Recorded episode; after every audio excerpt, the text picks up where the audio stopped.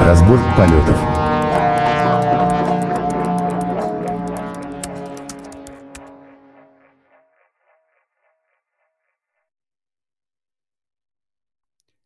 Добрый день, добрый вечер, доброй ночи. С вами позывные вашего любимого подкаста «Разбор полетов». И сегодня у нас э, замечательный гость, как говорили в одном фильме «Черный брат, который смог». А сегодня у нас э, в гостях Сергей Белин, который э, сейчас проживает в Швеции, в городе... Стокгольм. В городе Стокгольм и работает в компании H&M Solution Architector. Добрый вечер. Да. А сегодня мы пригласили Сергея для того, чтобы поговорить про разработку, про образование, вообще про Швецию и вообще как ему живется в шведском королевстве. Ну, королевство же. Королевство. Монархия. Королевство. А, давай тогда начнем самый, самый простой вопрос. Правда, не для всех.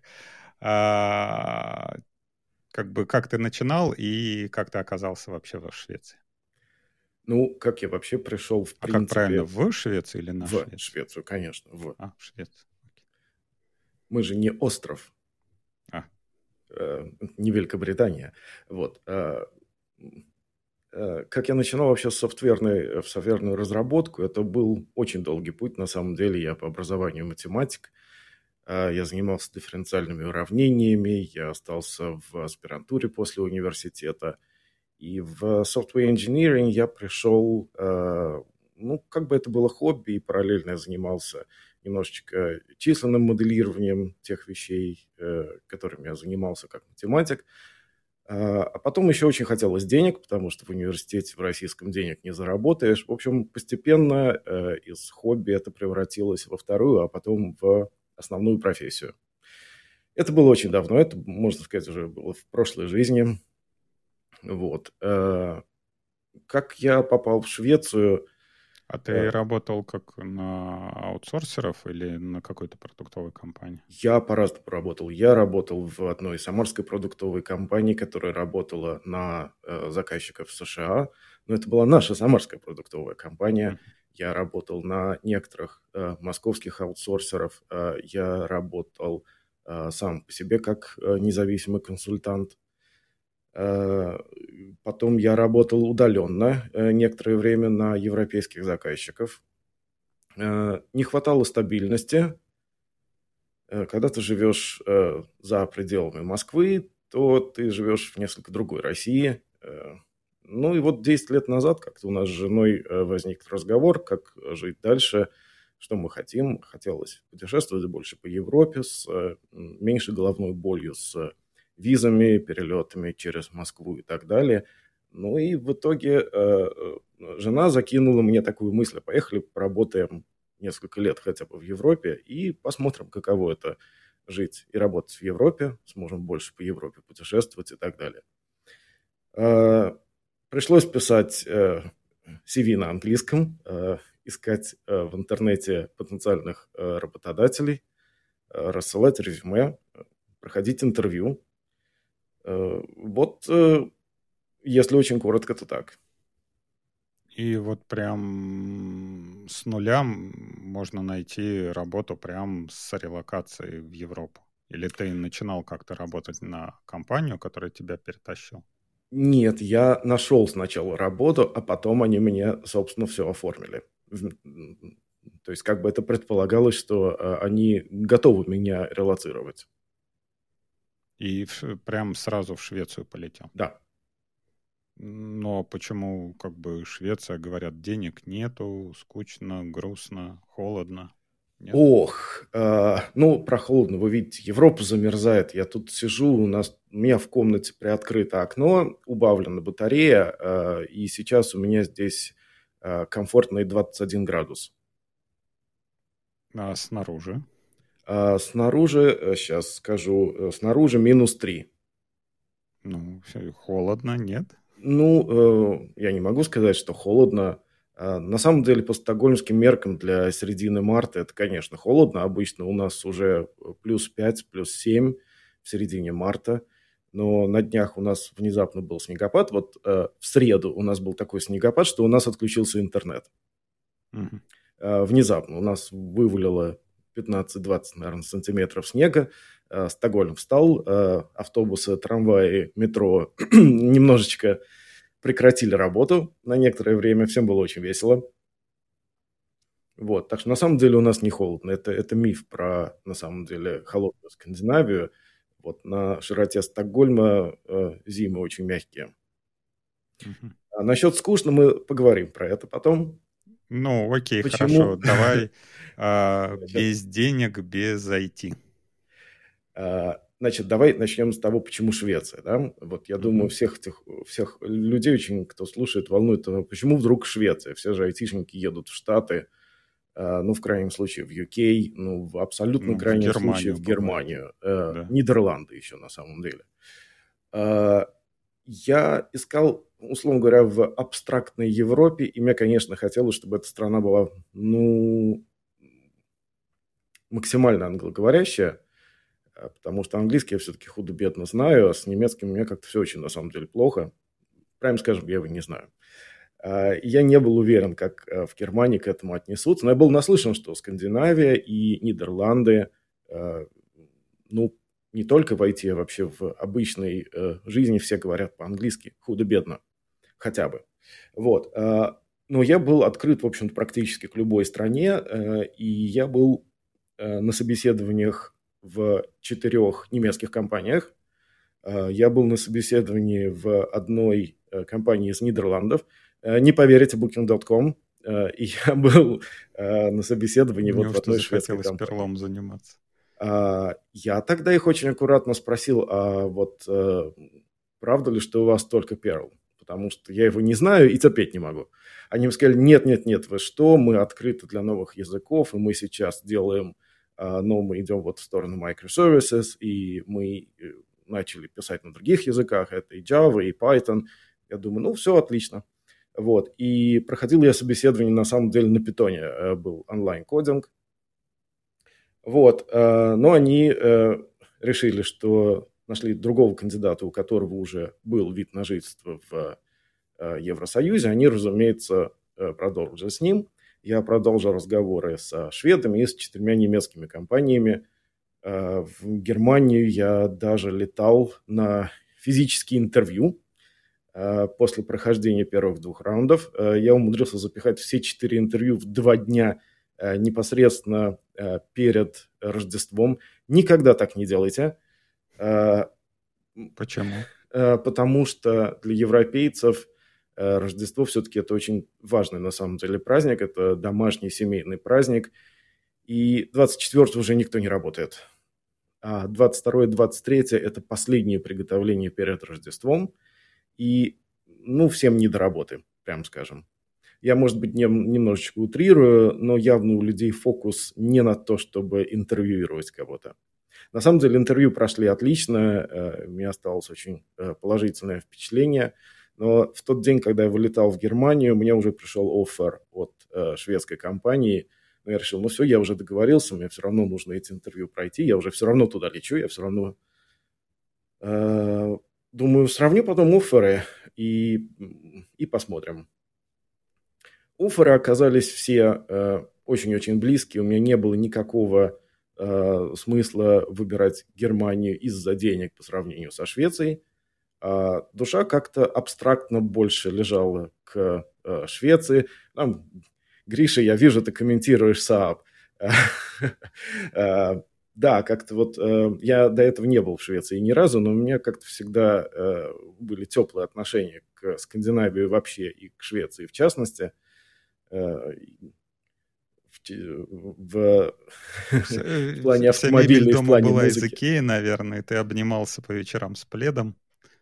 А, да, обязательно. Вот, вот этот ну, вот Поэтому тебя и потянуло, если бы у тебя бы стояло что немецкое. А машина какая была? Нет? В России у меня было несколько Саабов, это грустная история, я не хочу к ней возвращаться. А. Вот. Ну вот, если была бы хорошая немецкая машина, может быть, ты бы принял офер из Германии. Ну, а... хорошо, если брать, э, как бы, опять же, да, ты говоришь, по деньгам не было разницы. То есть зарплаты в Швеции такие же, как э, в Германии в абсолюте или после налогов? То ну... есть как, как ты сравнивал, с, ну, то есть, не знаю, сколько там было, 60, там, 60, 70, 80 и там, и там. А, кстати, в Швеции они, у них же крона, по-моему, они да, фиксированы. У нас, у нас крона. Нет, э, э, крона свободно торгуемая независимая валюта. Курс э, довольно сильно изменился за эти 10 лет. Вот. а, да в разную. Кто же следит-то? А, он не настолько изменился, так, можно про любое сказать. Так и, у нас тоже за 10 лет очень много всего разного изменилось. Ну, колебания, ну, я не знаю, в пределах плюс-минус 10%. Э, так, на вскидку, честно, вот э, не могу сказать, что слежу постоянно.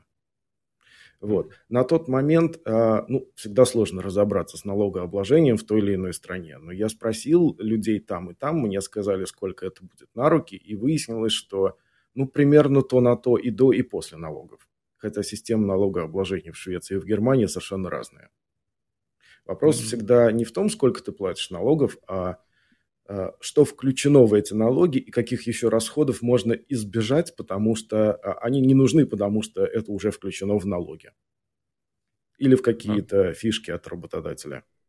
Ну, то есть, типа, медицинская страховка, там детские да, садики, да, не знаю, да, что-нибудь такое. Да, вот. В общем, было принято решение ехать в Швецию. Э, работодатель довольно быстро оформил все бумаги, на самом деле для моего первого шведского работодателя это был первый опыт э, релокации сотрудника. Это был первый э, сотрудник, э, нанятый Последний? за рубежом. Э, хороший вопрос. Э, самое интересное, что э, через 10 месяцев работы там меня сократили. Ага. Э, не потому, что я работал плохо, а потому что, когда тебе нужно сокращать в Швеции, а все равны, то сокращают э, ну, по принципу last in, first out.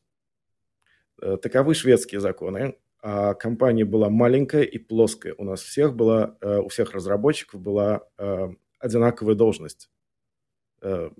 Типа software engineer. Без какого-либо ранжирования.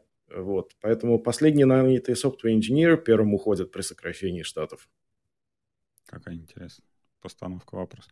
Ну, хорошо. А как я говорил, э, айтишный рынок, он вообще как выглядит? То есть это там, не знаю, компании по заказной разработке, или это только продуктовые компании, или вообще IT нету как такового там?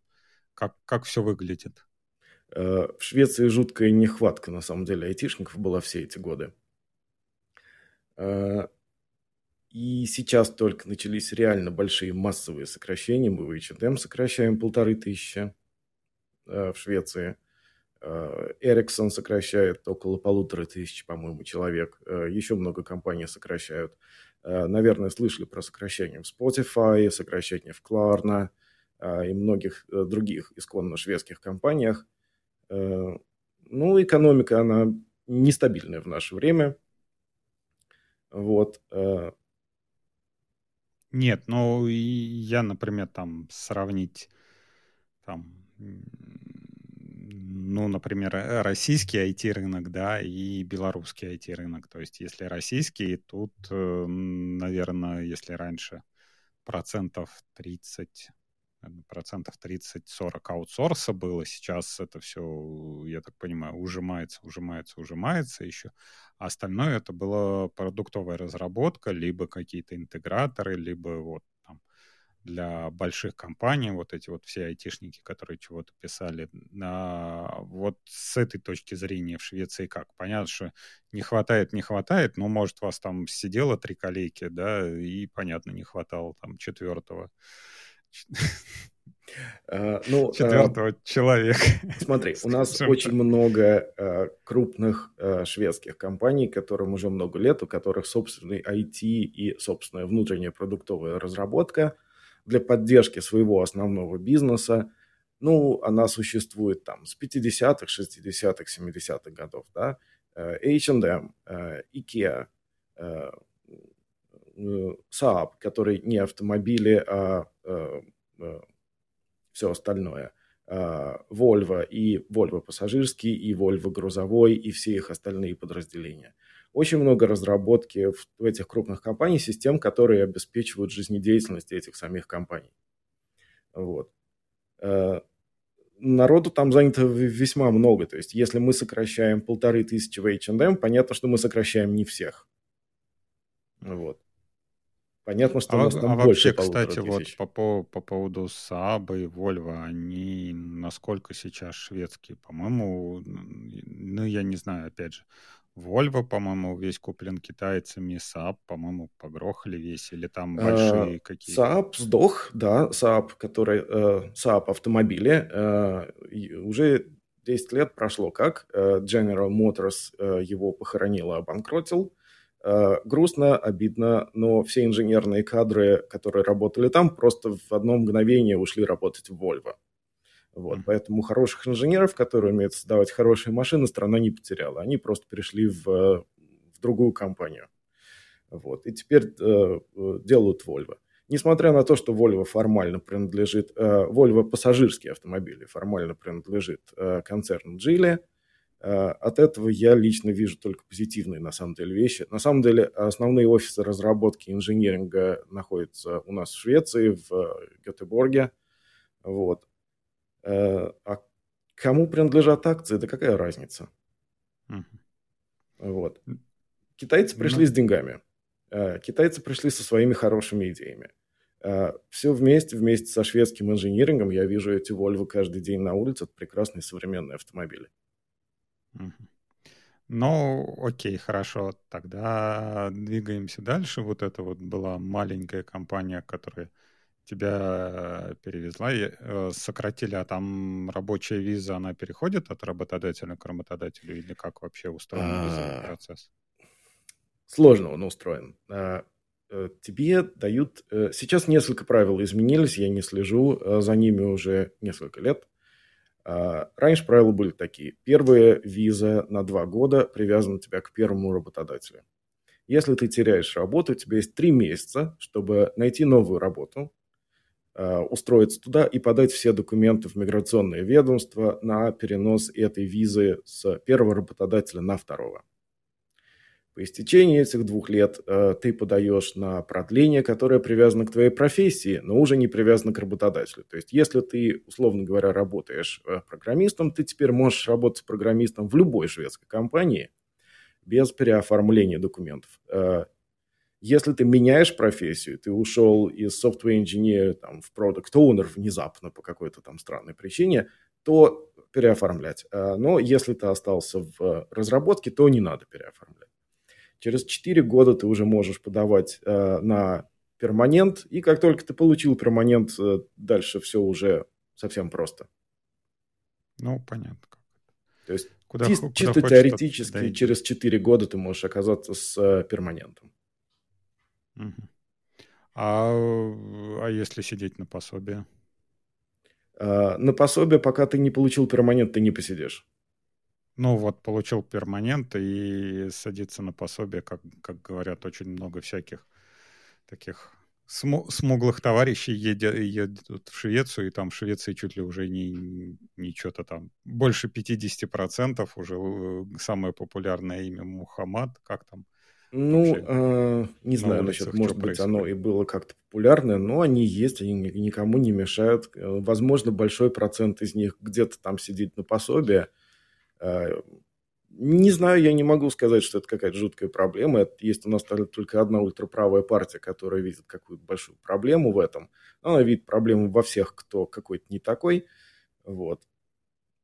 В остальном я не могу сказать, что это жуткая проблема даже если э, там несколько десятков тысяч из них сидят на пособие.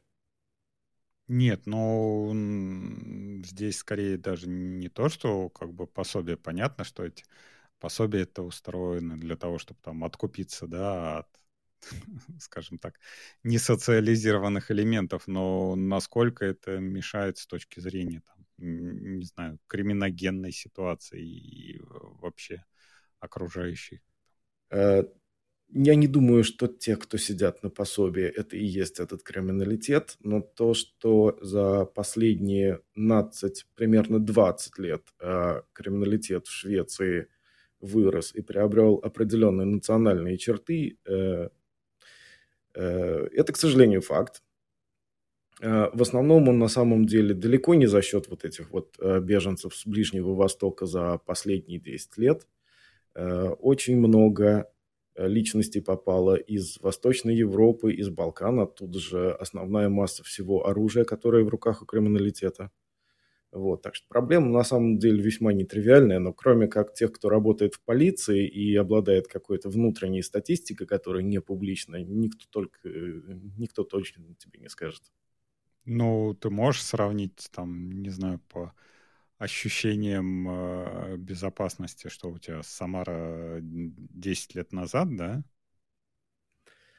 Э, сравнить я могу. Э, Стокгольм. Значит, э, в Стокгольме есть пару районов, куда я после пяти вечера, пожалуй, что не пойду.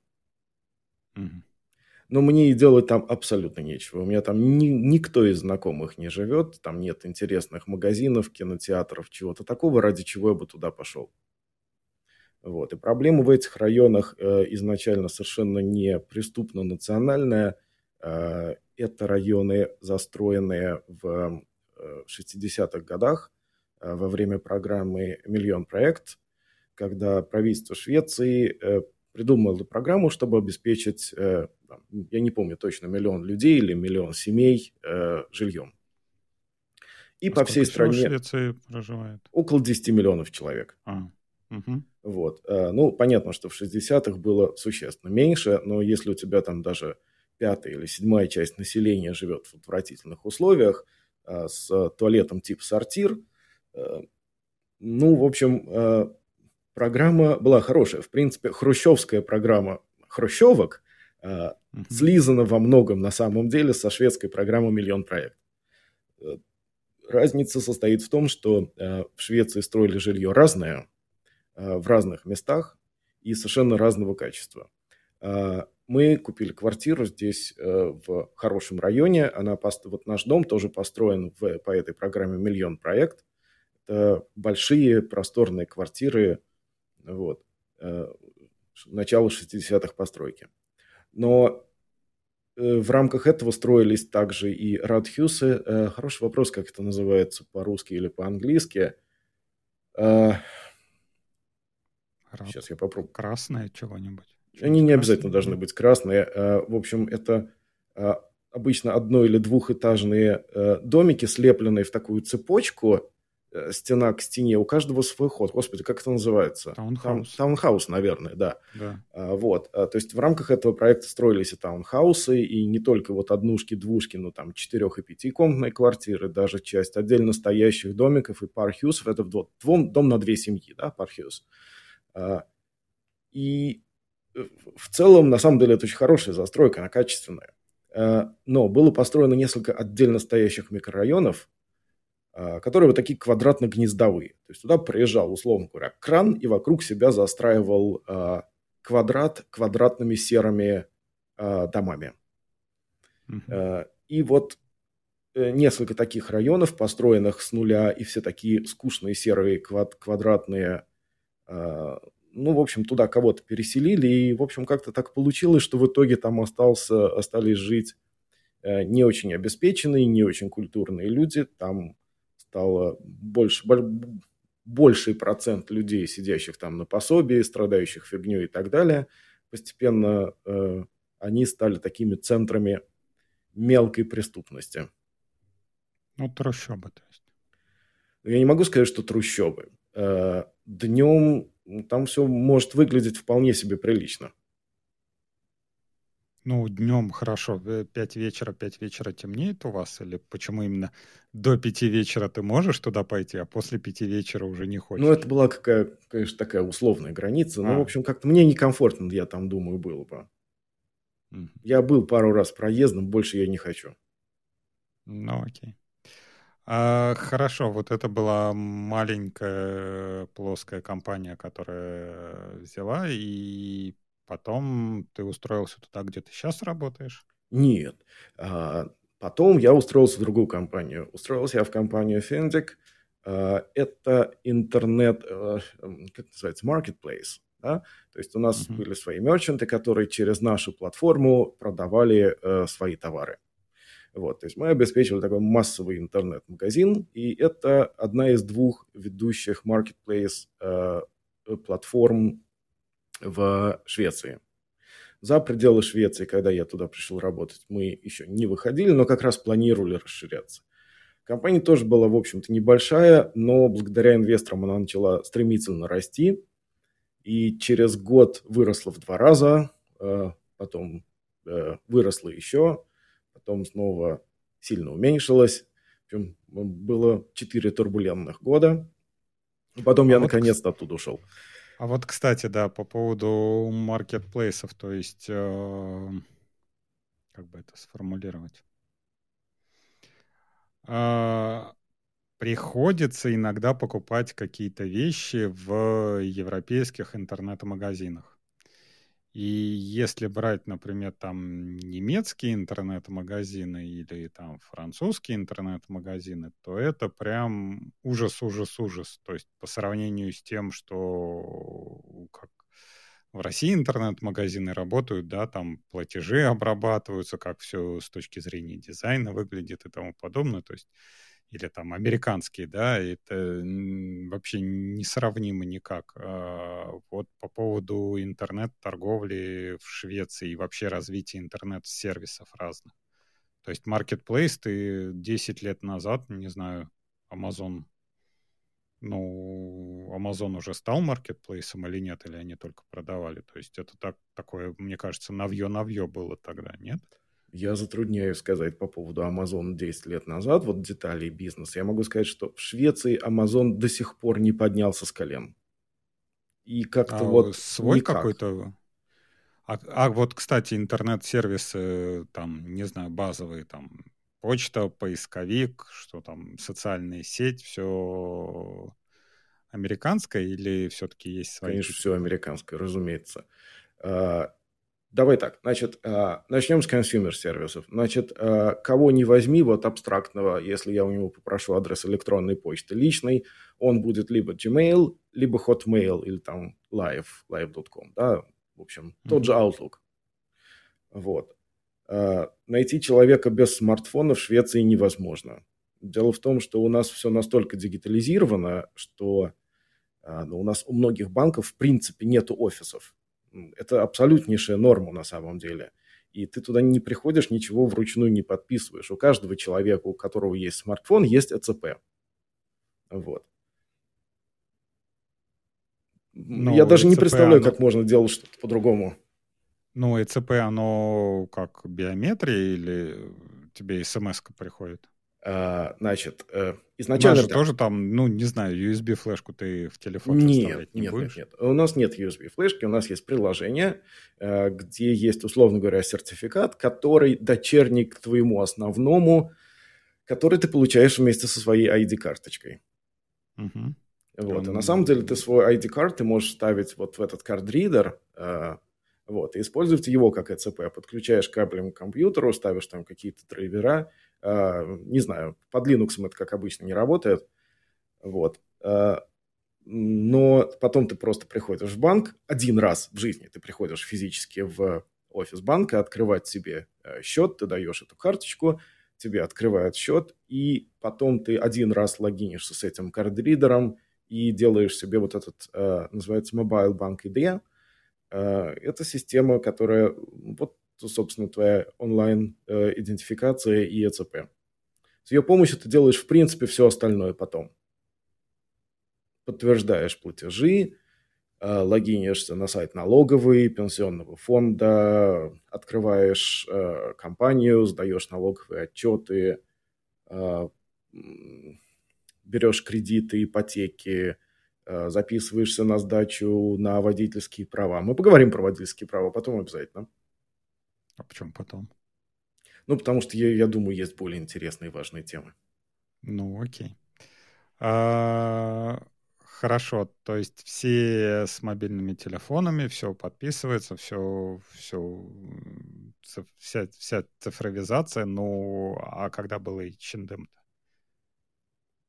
В смысле? Как, ну, когда ты попал в H&M? Вот, там, да, там был значит, Marketplace? Нет, подожди. Значит, вот до того, как я попал в, H&M, я работал в этом Marketplace, у нас был современный нормальный чекаут, э, э, и вообще все... Вот. Я, я не знаю, на самом деле вся Швеция э, все покупает онлайн, и у нас, я даже не знаю, что нельзя купить онлайн. И доставляет почта или какие-то пункты самого? А, значит, э, у нас есть доставка почтой, э, причем можно сделать доставку и домой, и забрать в почтовом отделении, но иногда просто оно слишком большое, чтобы по умолчанию быть доставлено домой. Это зависит от тарифов, от многих нюансов. Иногда приходится пройти лишние 50 метров до почтового отделения и забрать э, посылку там. Если это маленькая, скорее всего, доставят домой. Вот. А, есть альтернативные компании доставки, кто с кем сотрудничает. То есть вполне это может быть э, вот, доставка домой какой-то другой компании. Некоторые причем делают доставку только рано-рано утром, то есть до 8 утра. Другие или, или соответственно, поздно вечером. Э, Потом, э, что еще? Есть вот эти шкафчики, они во всех ближайших торговых центрах стоят. Я не знаю, как они называются, я не знаю, есть ли в России там какой-то эквивалент. Ну, у нас Доставка в шкаф. Э, ну да, постаматы или почтоматы по-английски, lockers, по-моему. Ну, наверное, да. У нас несколько провайдеров этих э, ящиков с кодом. Вот, отличная, на самом деле, удобная штука, мы пользуемся регулярно.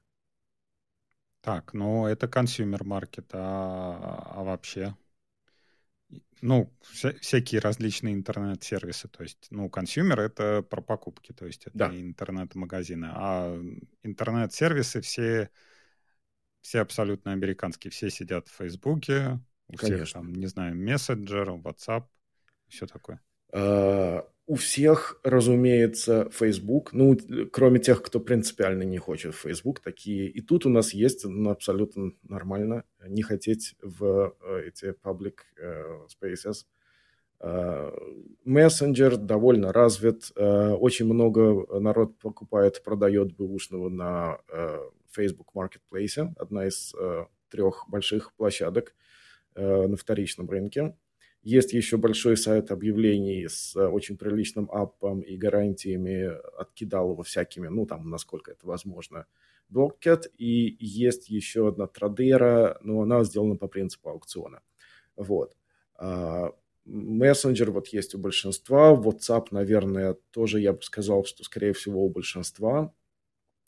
Ну, а, а есть какой-нибудь интернет-сервис шведский? Я так понимаю, все, все вот эти сервисы типа IKEA и H&M, они привязаны к физическим каким-то магазинам и все такое. А вот есть какой-нибудь интернет-сервис шведский, чтобы можно сказать, о, Швеция. Spotify? И все. Ну, это первое, что вот просто приходит в голову автоматически. Угу. Наверное, есть что-то еще. Ну, а Кларна это, это несколько другое, я бы сказал, да, они же начали с э, чекаута, buy now, pay later, э, сейчас они стали банком, они очень хорошо развиваются за пределами Швеции, э, у них очень хорошие, хорошие показатели в США, вот, то есть тоже одна из компаний, которой мы на самом деле очень гордимся. Ну, то есть развито все. Да. Так более-менее. Ну, окей, хорошо. И после вот этого маркетплейса где ты остановился? А, после этого маркетплейса я некоторое время побыл. А, у нас это называется контрактор. А, это такой фрилансер с собственным юрлицом, который как консультант, но как консультант, работающий сам на себя, а не от большой консульт-компании. Угу. Вот. Э, сделал несколько интересных проектов. Э, потом на некоторое время я попал в H&M как, собственно, вот такой консультант-контрактор на полгода. Потом контракт продлился еще на полгода. В общем, он продлевался, продлевался, потом, наконец, закончился, я оттуда ушел, и только я начал искать другие альтернативы, меня позвали в другое подразделение, но уже как сотрудника. Я подумал, ну, почему бы и нет. Мне понравилось работать в H&M, и я решил туда вернуться. А вот, кстати, если возвращаться к контрактору, насколько запутанная система налогообложения и как все просто сделано? там, с моей ну, точки зрения, налогообложения. Там, с моей точки зрения, она очень-очень простая. Э, и на самом деле услуги бухгалтера, которого ты привлекаешь раз в год на 2-3 часа, стоят э, совсем недорого. Но э, первичный учет очень легко вести самому, потому что у нас есть несколько Э, онлайн-систем для ведения бухгалтерии самому. Я пользуюсь одной из них, э, Bookio. Очень удобная система, тебе не нужно держать э, в голове весь план счетов и помнить, как правильно провести покупки внутри Швеции, внутри Евросоюза, за пределами Евросоюза, потому что это НДС. Да? С НДС лучше не шутить. Вот. Там все это делается автоматически. Ты просто вот ты подцепляешь. В смысле, ты как контрактор возвращаешь НДС за персональные же, покупки вот, или за какие? Ну, за персональные, конечно, я не могу, но то, что я могу положить на cost sides, да, вот я а, могу себе как контрактор приобрести компьютер, э, телефон, вот все, что мне нужно для ведения моего бизнеса, как э, там, это не важно, ИП это или акционерное общество, uh-huh. принцип одинаковый, налогообложение практически ничем не отличается.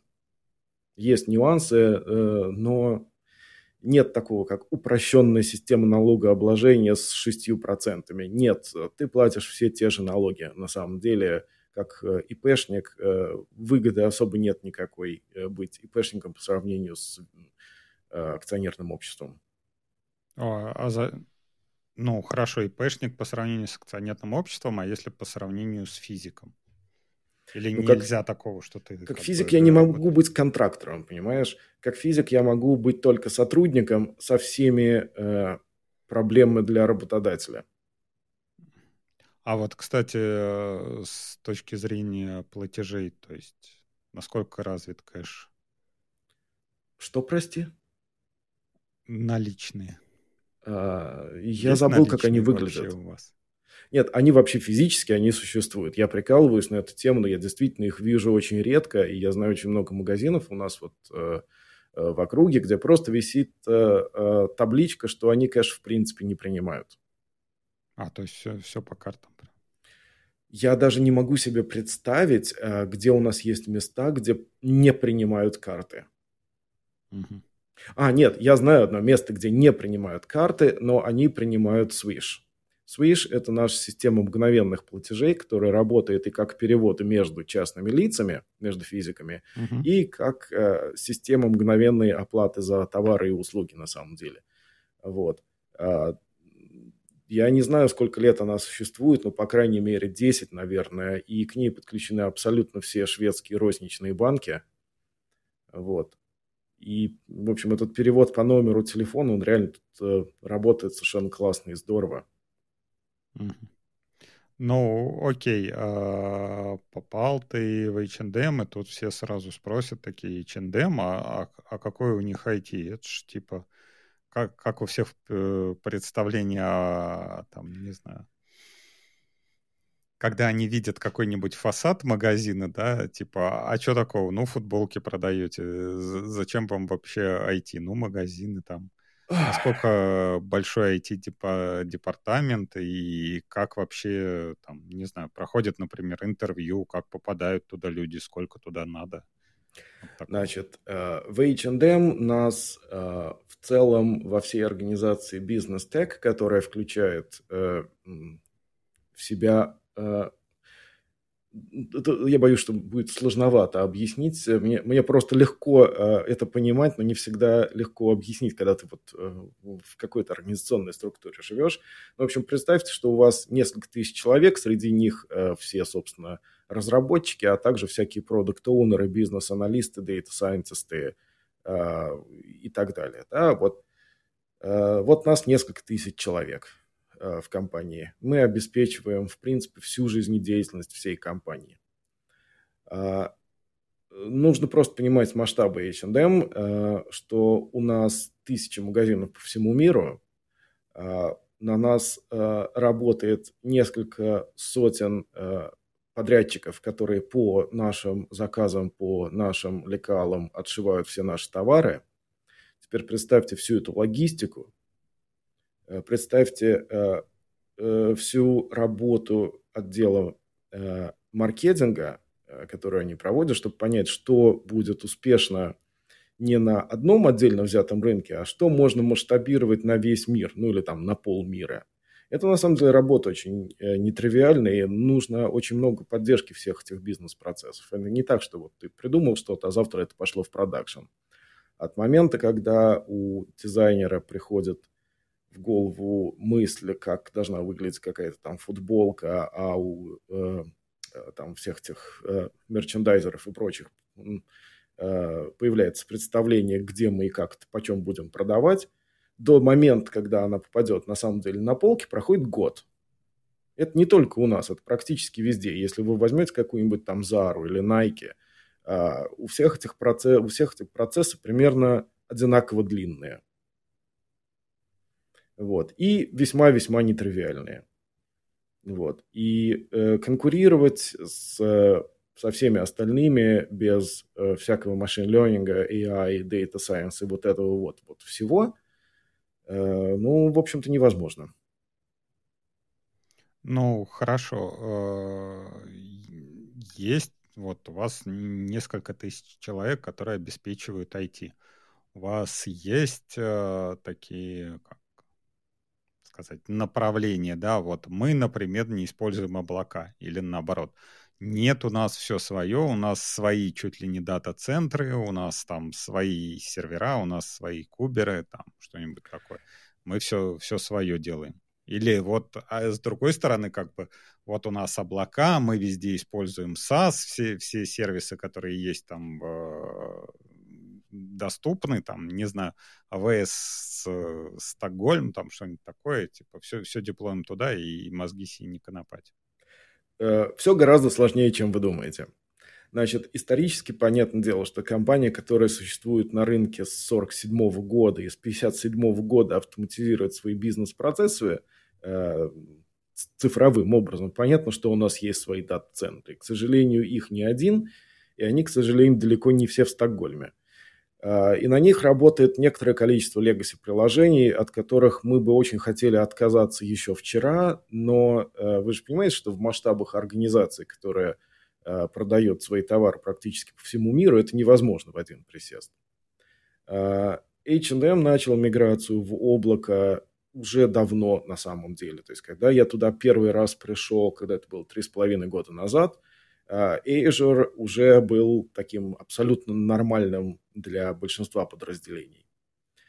Почему Azure? Э, я думаю, все понимают, что все крупные компании э, вот такого масштаба э, когда-то давно либо подсели на Java, либо подсели на продукты Microsoft.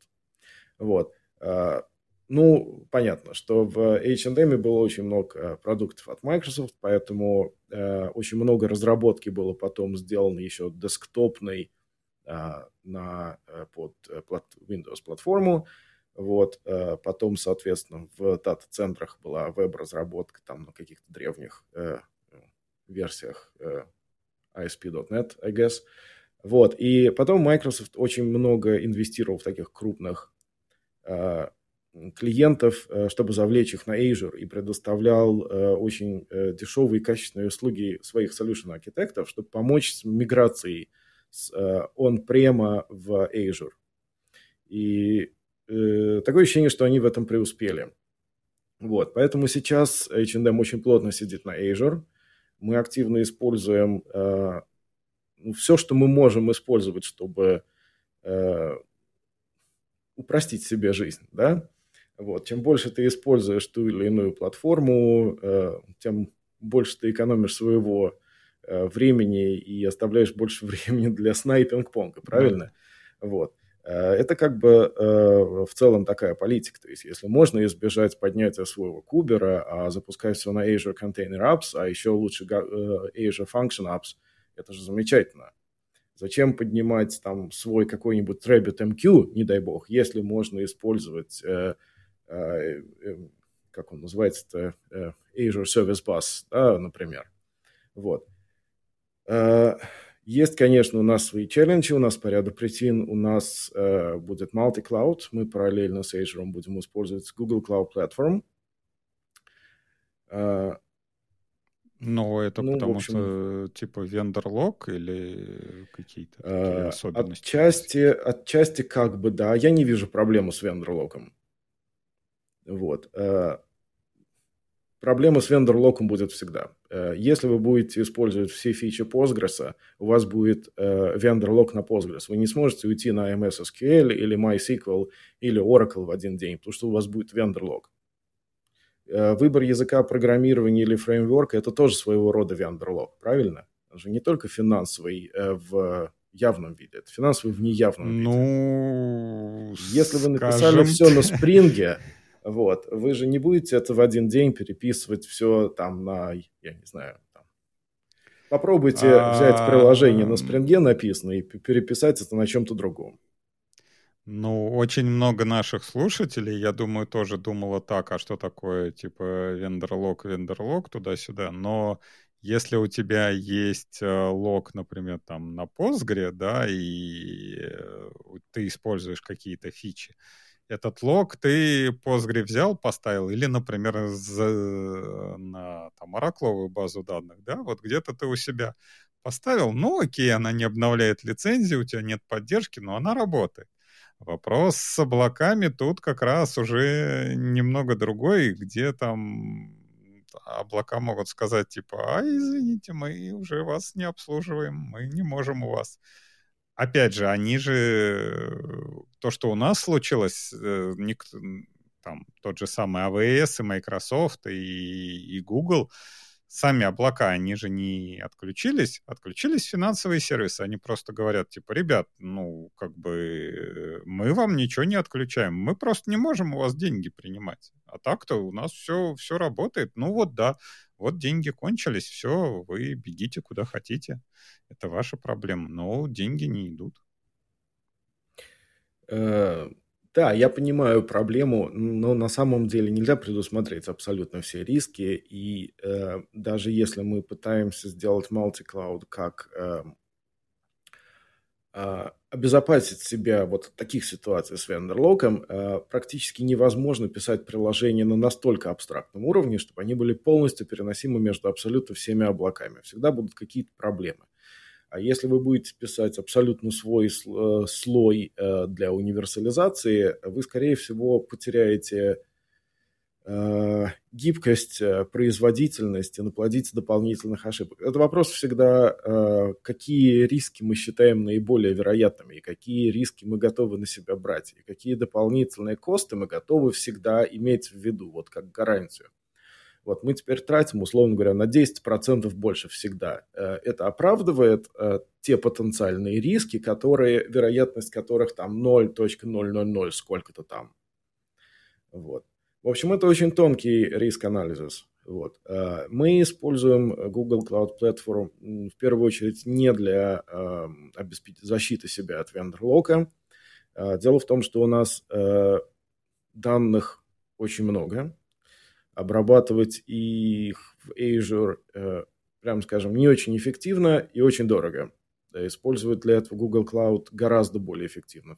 Все, что связано с большими данными, на самом деле и с машин-лернингом особенно, в Google Cloud сделано лучше.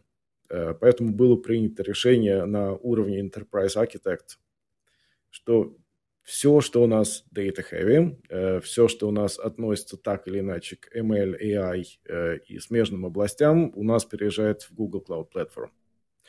Э, это плавный транзишн, это не то, что это нужно сделать в один день, э, это то, что называется target, куда мы медленно, но верно идем.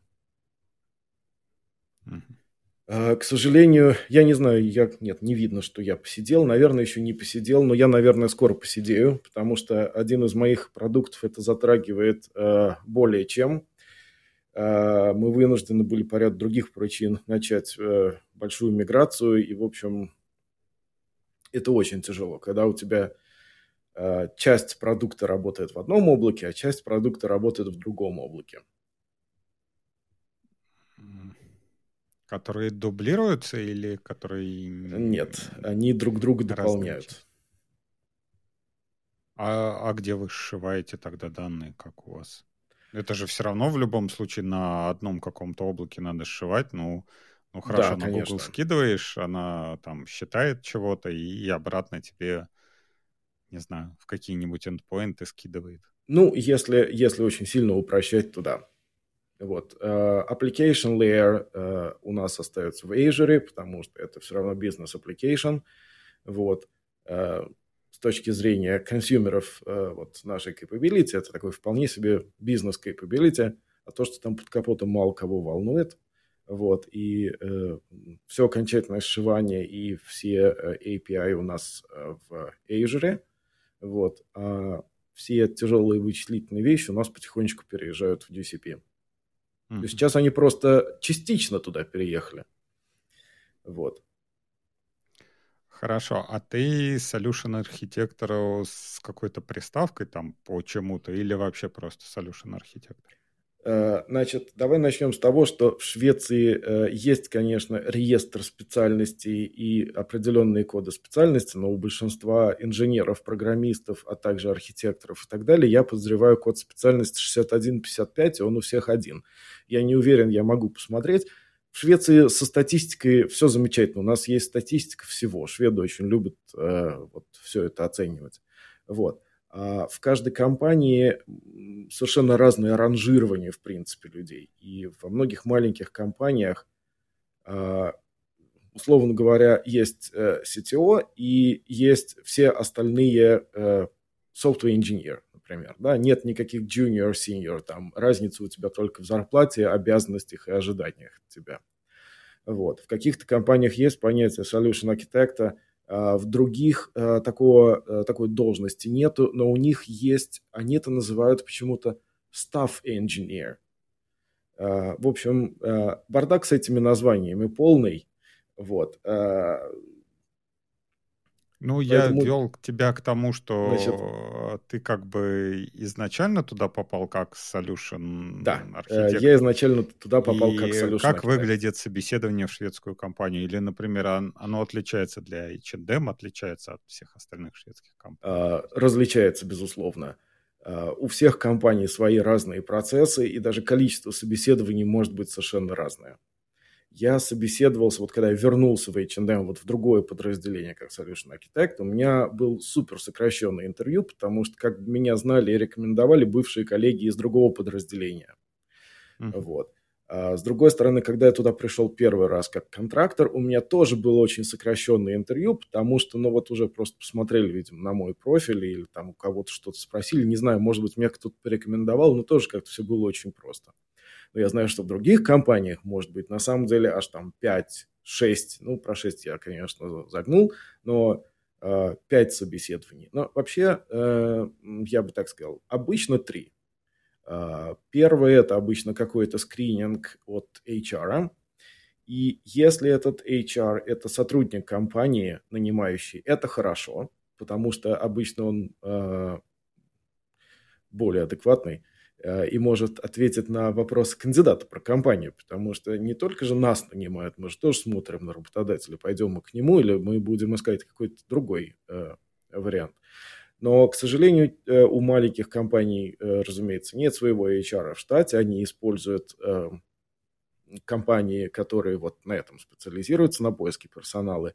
И там, ну, у меня очень противоречивое впечатление об HR в этих компаниях. Хотя есть прекрасно, я, я их знаю э, лично и проходил, в частности, через них собеседование. Вот, э, в общем, противоречивые э, ощущения. Э, следующее, обычно для практически всех э, технических ролей, это э, техническое интервью, э, так или иначе. Э, очень часто оно заканчивается тем, что отлично, давайте вы теперь сделаете какую-то домашнюю работу. Объем этого домашнего тестового задания uh, it varies. Uh, он может быть от чего-то очень маленького до практически, ну, реально там какой-то proof of concept, да? Вот. Прям вот домашнее задание так распространено? Или... Весьма, весьма. Причем даже на Интересно. многих uh, senior должностях вот. А постепенно это уменьшается, особенно для сеньоров. Остается, ну, понятно, джуниоров э, потому что мы хотим реально посмотреть, они могут вообще писать вменяемый код самостоятельно или нет. Вот. Э, сейчас очень многие начинают это заменять такими легкими кодинг-тестами, просто чтобы посмотреть, а человек вообще, в принципе, какой-то код умеет писать хоть на каком-то языке, или так там непонятно что. Вот, но очень, очень часто до сих пор эти домашние задания есть. Ну и последнее – это обычно собеседование либо с непосредственно кем-то старшим из твоей команды, либо с кем-то из их менеджеров. Да? То есть очень часто, э, ну, вот мы когда собеседуем, э, мы обычно проводим на самом деле гибридное интервью. Это интервью э, мы проводим э, втроем, я, один мой э, коллега Machine Learning Engineer и наш Owner. Э, и этого достаточно, чтобы составить с нашей точки зрения хорошую разностороннюю картину о кандидате. Вот. Но, Но это, это а даже вообще... иногда не просто разные между разными компаниями, это в разные отделы одной и той же компании э, интервью может отличаться. А вообще, если брать вот шведский рынок IT, то есть это рынок работодателя или рынок работника? И вообще, насколько вот, например, вы ищете за границей людей, то есть насколько не хватает? Э, это рынок э, взаимности. Вот. С одной стороны, э, у нас... Что-то новое какое-то определение, видимо, скандинавское. Ты знаешь, это, а, это о балансе всего, и это основная мысль Когда вообще надо во всей подписать Скандинавии. бумагу о том, что готов заняться сексом. Ну, это, вот это, это миф на самом деле. Да, вот. А когда ты подписываешь контракт с работодателем, это, это, э, вот, это именно взаимности. Да? Я даже не знаю, как это объяснить. Это абсолютно нормально, что люди, людей что-то не устраивает. Мне вот все понравилось. Мне понравилась зарплата, мне понравился технический стек. Ну вот как-то у меня не возникло взаимоотношения, что я с этими людьми сработаюсь. Я пойду искать другую работу. Это абсолютно нормальная ситуация.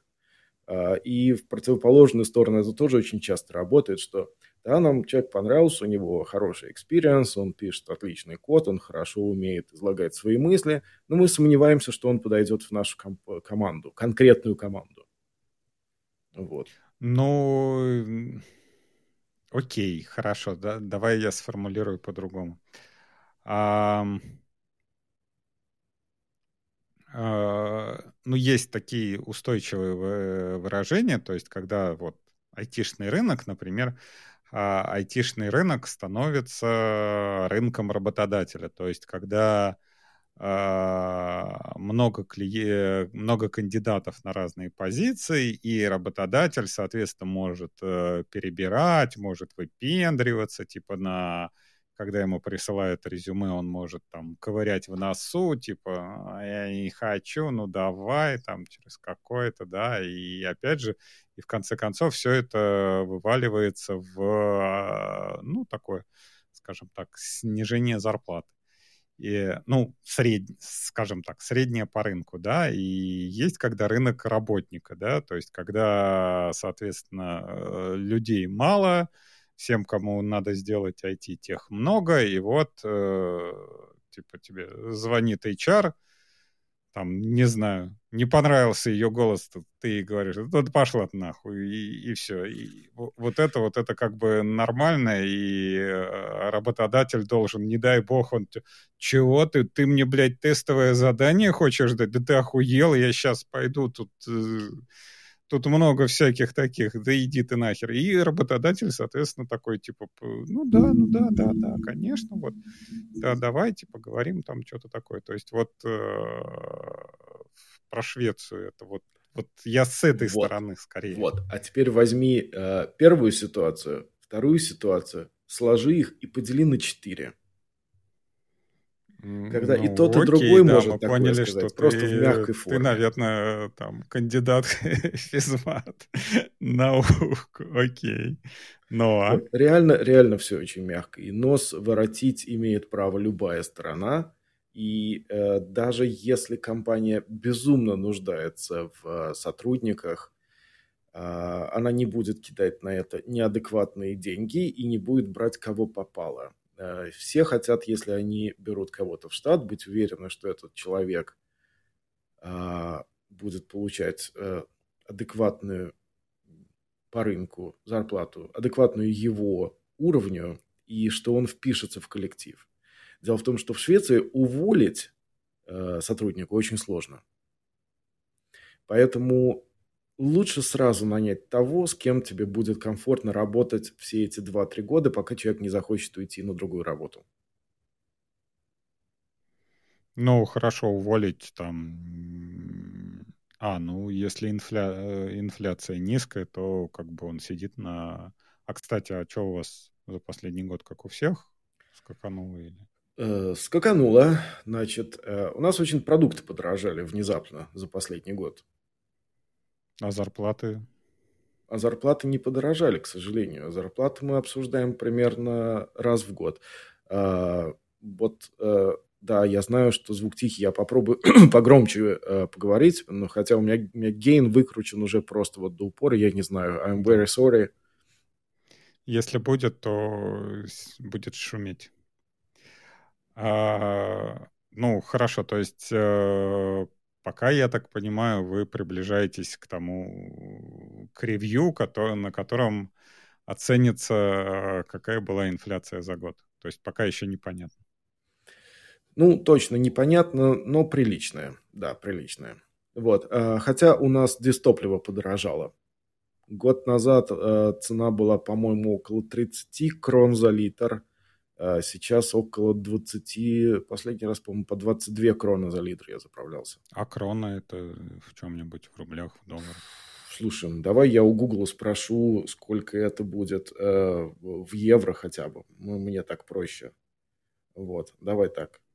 100 сек евро. Значит, э, 100 шведских крон – это, э, условно говоря, 8 евро и 80 э, евроцентов. 8,8, то есть треть, ну, 2,4, наверное, да? 2,4 евро за литр получается? Ну, пускай так, да. Ну, так, э, от души, да. Если по нашим ценам под рублей, сколько? Рублей по 200 за литр.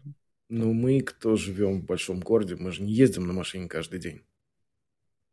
А, кстати, а насколько проникновение электротранспорта и там, не знаю, в городе нужен, нужна вообще машина в городе? Есть, например, такое понятие, как дача, да, куда поехать? Есть, конечно. Там, вот куда да. машина нужна. Да, те, у кого есть дача, обычно у них есть машина. Но есть люди, у которых есть дача, а машины нету. Они туда реально уезжают в пятницу вечером на электричке, вот, и там рано утром в понедельник на электричке или автобусе возвращаются. Но ну, таких, конечно, немного. Обычно у тех, у кого есть дача, есть, конечно, и машина. Но вообще людей без машин, в принципе, э, в крупных городах типа Стокгольма, Гетеборга, Мальме очень много. Если ты э, живешь в городе и работаешь в городе, то машина тебе в городе не нужна абсолютно. Ну, это да, это то же самое, как и в Москве. Вот. Поэтому и сама. У нас очень хорошо работает общественный транспорт. Э, как бы стокгольмцы многие э, не жаловались, э, это все э, Э, те, кто жил в Самаре в 90-е, они э, счастливы любому, в принципе, работающему общественному транспорту. Но на самом деле я скажу так, значит, что вот за эти там 9 э, с лишним лет в Швеции ситуации, когда были сильные задержки общественного транспорта, было ну буквально несколько. Вот одна из них была вот в среду, когда ну реально был снегопад. Вот представьте, что он за сутки вываливает 30 сантиметров. Просто физически не будете успевать это все очищать. В городе, где э, снега мало. Ну, поверь мне, в Москве в 90-е с общественным транспортом тоже было не, не ахти. Ну, а... э, там он был, в отличие от Самары. А, ну, хорошо. А, компания, вы наняли там... А, вот, кстати, мы не проговорили, вот э, нанимаете только местных или там, как они, с разрешением на работу у вас то, то же самое Европе ИУ или надо вот конкретно для вас разрешение на работу в Швеции? А, чтобы нанять именно сотрудника, сотрудник у него должно быть разрешение на работу в соответствующей стране, потому что он должен быть а, зарегистрирован в этой стране как налогоплательщик и получатель всех этих социальных вещей, которые налогоплательщику государством гарантируются. Поэтому если, условно говоря, человек сначала переехал в Германию, получил там э, разрешение на работу, а потом решил с Германии переехать там, в Швецию или в Нидерланды, он должен переоформлять со своего того на свое вот будущее новое, привязанное к другой стране. Вот. А, кстати, а есть у вас какая-то программа, ну вот не, немецкая там Blue Card, там что-нибудь для каких-то специальностей, упрощенный въезд, оформление, что-то такое? Э, у нас есть эта система э, Blue Card, но почему-то она реально хуже, чем э, наша внутренняя система. Дело в том, что по Blue Card требования среди всех стран, которые поддерживают этот Blue Card, должны быть плюс-минус одинаковые. А наши требования несколько легче, чем это Blue Card в плане сколько лет до получения перманента и так далее. Поэтому наше миграционное ведомство, зачастую большинство клерков даже про этот э, Blue Card даже и не знают. Ну, хорошо. Э, вы в H&M нанимаете кого-то? Сейчас мы никого не нанимаем. Его. Э, сейчас мы не можем нанимать никого, потому что мы сокращаем. Как только компания объявляет, что она сокращает, она никого больше на сокращаемые специальности нанимать не может а после того, как она всех наконец-то уже сократит, а у нас этот процесс еще в процессе, она, э, а когда снова начинает открывать те же или смежные позиции, сначала должна предлагать э, их тем, кого она недавно уволила. Недавно? Насколько недавно? А, ну, я, знаешь, я, конечно, не эксперт по трудовому праву. А, кроме трудового права у нас же еще есть, на самом деле, профсоюзы, которые э, на самом деле работают. Это не вот какая-то там фикция и формальность. И есть даже польза от того, что ты состоишь в профсоюзе и платишь там дополнительный взнос туда. Вот. Но, условно говоря, а, решила компания, что она э, сокращает разработчиков там, на 10 человек. Она уволила 10 разработчиков. А, кого она уволила? Последних 10 разработчиков, э, кого она наняла. Я сознательно упрощаю этот механизм, он немножко сложнее, но вот, вот так вот. Хорошо, она их уволила. Через полгода э, у нее э, улучшились финансовые показатели, и они решают, окей, давайте мы наймем еще 5 разработчиков. Мы можем себе позволить платить еще 5 зарплат. Они открывают 5 позиций они должны кому-то вот из тех 10, кого они уволены с, с, до этого, предложить, ребят, мы тут открыли 5 позиций, не хотите ли вернуться обратно? Ну, а, а что это значит? Это они должны получить от меня письменную бумажку, что типа, да, ребята, я видел вот вашу вакансию, но мне сейчас не надо. Или, или что это? Uh, good question. Uh, я не знаю, как это должно быть оформлено но я уже нашел новую работу, уже на ней некоторое время проработал, и э, мне позвонил директор вот компании моего первого работодателя, который меня сократили, потому что, ну, там чисто финансовые были проблемы у них, вот, и спросил, не хочу ли я вернуться. Я сказал, ну, я, конечно, был бы рад, но больно много геморроя с другими вещами. Нет, спасибо. Угу. То есть это реально работает. Ну, хорошо, допустим, у вас э, вот до, до того, как начались сокращения, вы нанимали кого-то из границ Евросоюза? Да, да. Мы привезли на самом деле за последние несколько лет довольно большое количество э, людей из, э, скажем так, бывшего Советского Союза. Вот. У нас в компании много работает э, ребят из Украины, из Беларуси, из России. Вот. Недостатка в представительстве этой части Европы и Азии у нас нету. Uh-huh. Но мы нанимаем, до, ну, пока мы нанимали, мы нанимали на самом деле везде. У нас есть ребят, которых мы привезли из Индии, у нас есть ребят, которых мы привезли из Пакистана, из э, э, Индонезии. Как бы кто бы мог подумать, да? Э, вот. Э, Китай, разумеется. Ну, хорошо. А это модель, когда вы привозите к себе или, например, расширяете IT за счет аутсорсинга, ну, например, в ту же самую Индию?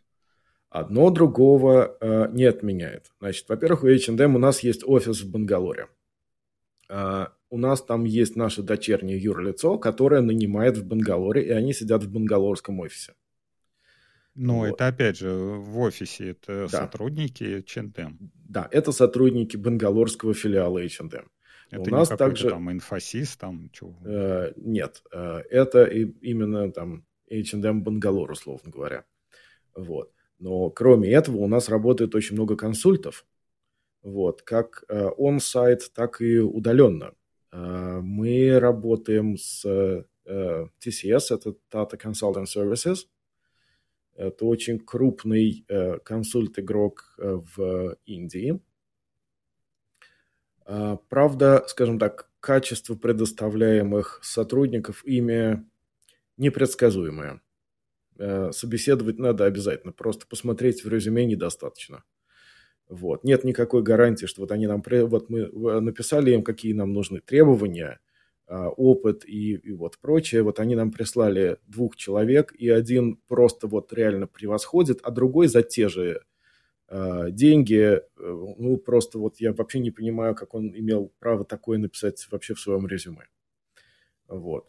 А мы работаем, конечно, и с другими вендорами, то есть э, мы работаем с тем же Accenture, э, у нас в команде работает несколько консультов из Accenture, вот.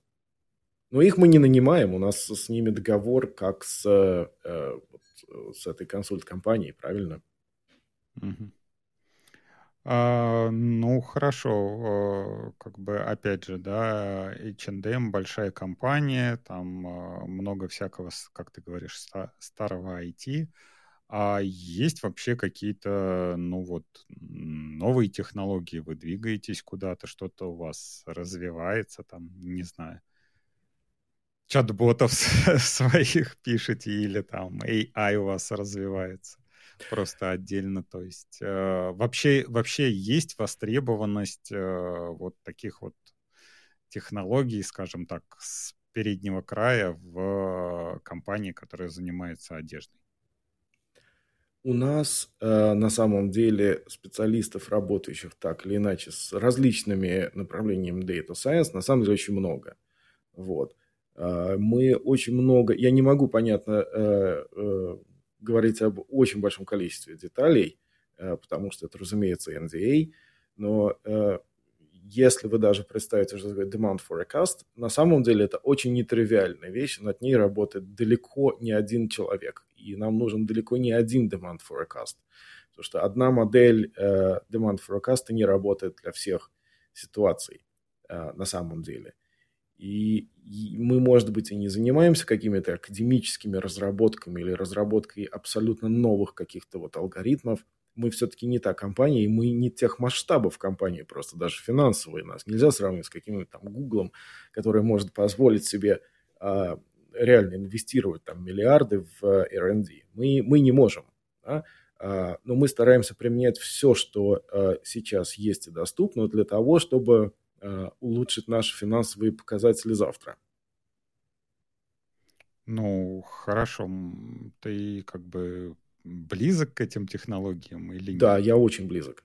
То есть наш продукт ну... э, конкретно вот, э, ну, один из э, тех продуктов, э, где я Solution Architect, вот э, может быть, он не самый супер передовой технологически, э, ну, далеко не самый отсталый, это не какие-то тривиальные там э, CRUD, REST. Вот. Это вполне себе э, Data Science. Вот. А другой проект, э, э, там э, то там больше э, решений задач оптимизации. Вот, это э, не могу идти в детали. Вот. Другой проект, в котором я был до этого, это тоже был мы решали задачи Интересный оптимизации. проект, да? Вот, да, И да. вообще я работаю вот. только над интересными проектами. Э, да, на самом деле. Э, э, Леш, ты знаешь, смеешься. Я действительно, я выбирал, когда, куда мне идти, я смотрел на э, технологии, на э, команду и на то, э, какую задачу мы решаем. Потому что мне хочется не просто использовать какие-то суперсовременные технологии, я скорее найду, как использовать суперсовременные технологии, чтобы решать интересную задачу. Но задача должна быть интересная. Ну, С точки зрения хорошо, бизнеса вот, должна быть интересная. Вот как ты говоришь, uh, demand forecast. То есть uh, нам надо спрогнозировать, например, ну, для тех, кто не знаю, может, э, я неправильно понял, то есть э, там H&M заказывает какие-нибудь белые футболки, да, и э, надо спрогнозировать, сколько их надо изготовить на фабрике, там, допустим, 100 тысяч штук или там 100, 100 миллионов штук, да, и чтобы знать, что мы вот реально продадим вот эти вот там 100 тысяч штук, а нет, мы продадим гораздо больше, да, то есть вот найти баланс, сколько надо изготовить по сравнению с тем, а, сколько мы сможем продать на рынке. Да. И вот demand forecast вот это предсказание вот... спроса. Дословно. Да. Ну, окей. И вот здесь ты можешь, например, раскрыть, какие данные могут использоваться для этого. То есть так самое простое это как там метеорологи прогнозируют погоду, да, то есть э, что у нас вчера было? Вчера было солнечно, да, то есть сколько мы там, 100 тысяч вчера продали, ну окей, значит, ну давай 110 продадим. Да, вроде, вроде и не сильно, вроде и не это, а вот как бы может что-то посложнее есть? Значит, э, технологии? Э, так или иначе большинство задач предсказаний э, э, продаж чего-нибудь вперед основывается на знании истории продаж чего-нибудь сходного в предыдущее время. Вот. Только. Поэтому не только. Э, есть очень много других факторов, которые на самом деле могут влиять. И это очень сильно зависит от того товара и от тех данных, которые у тебя об этом есть. А данные могут э, оказать, которые могут оказать влияние э, на самом деле э, это непредсказуемо, это просто надо экспериментировать. То есть на, на самом деле иногда просто нужно зафигачить все, что ты можешь в какие-то фичи, а потом уже смотреть, какие из них действительно влияют на выход модели, какие нет, как можно сделать э, feature space reduction и так далее, и так далее. Э, и может так оказаться, что какая-то комбинация фич может быть очень существенной Например, это могут быть какие-то демографические показатели определенного района, там, региона или конкретного магазина. А, потому что в определенном а, районе, э, вот где находится какой-то магазин, там живет определенная демографическая группа, а, которая по каким-то причинам там не любит определенный цвет, потому что он с их религией как-то там не стыкуется или еще что-то. Они не будут покупать это в принципе или оно там слишком открытая модель, или там слишком просвечивающая, я не знаю, что-то еще такое. Вот. А, данные о погоде внезапно в комбинации с чем-то еще могут как-то сыграть. А, нюансов очень много. Поэтому это на самом деле огромная работа. Это кажется, что это очень просто. Ну, что там, господи, этот deep learning, там зафигачили нейронную сеть, нафигачили сколько нужно слоев, влили туда кучу бабок, оно там что-то обучило, что-то на выходе. Это не так. Ну, хорошо. А, допустим, а, есть у вас какие-то критерии а, того, что модель сработала? То есть, а, ну, нет, а, скажем так, не а, то, что сработало, а насколько хорошо сработало. То есть, я так понимаю, работа заключается в том, что вы вот все, все что можете, все данные, которые можете вычленить по конкретному магазину. Видимо, для каждого магазина он там свой прогноз генерится, если ты говоришь, что там какая-то группа э, религиозная, которая относится к магазину? Или это все разбивается, например, там вот мы делаем прогноз по стране, да, то, что вот в этой стране мы продадим там белые футболки, да, и вот эти вот 100 тысяч футболок мы продадим вот в этом магазине, мы продадим 30, вот в этом продадим 30, а вот в этом мы продадим вот 40 таких вот футболок. То есть, и я так понимаю, это надо, во-первых, с точки зрения производства, то есть э, запланировать, сколько вот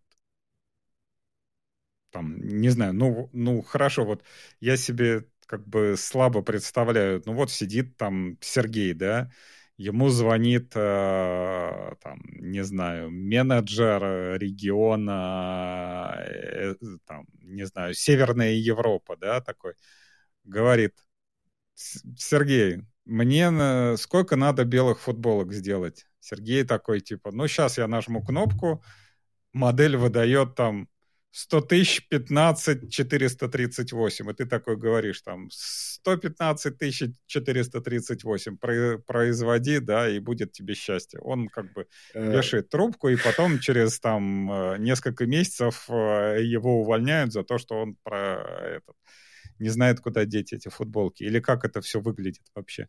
Ну, на самом деле он э, э, до этого не звонил, он до этого смотрел в э, современный веб-интерфейс, э, написанный в худшем случае на последней версии Angular, в лучшем случае на последней версии React, там Single Page Applications, там Microfrontends и так далее.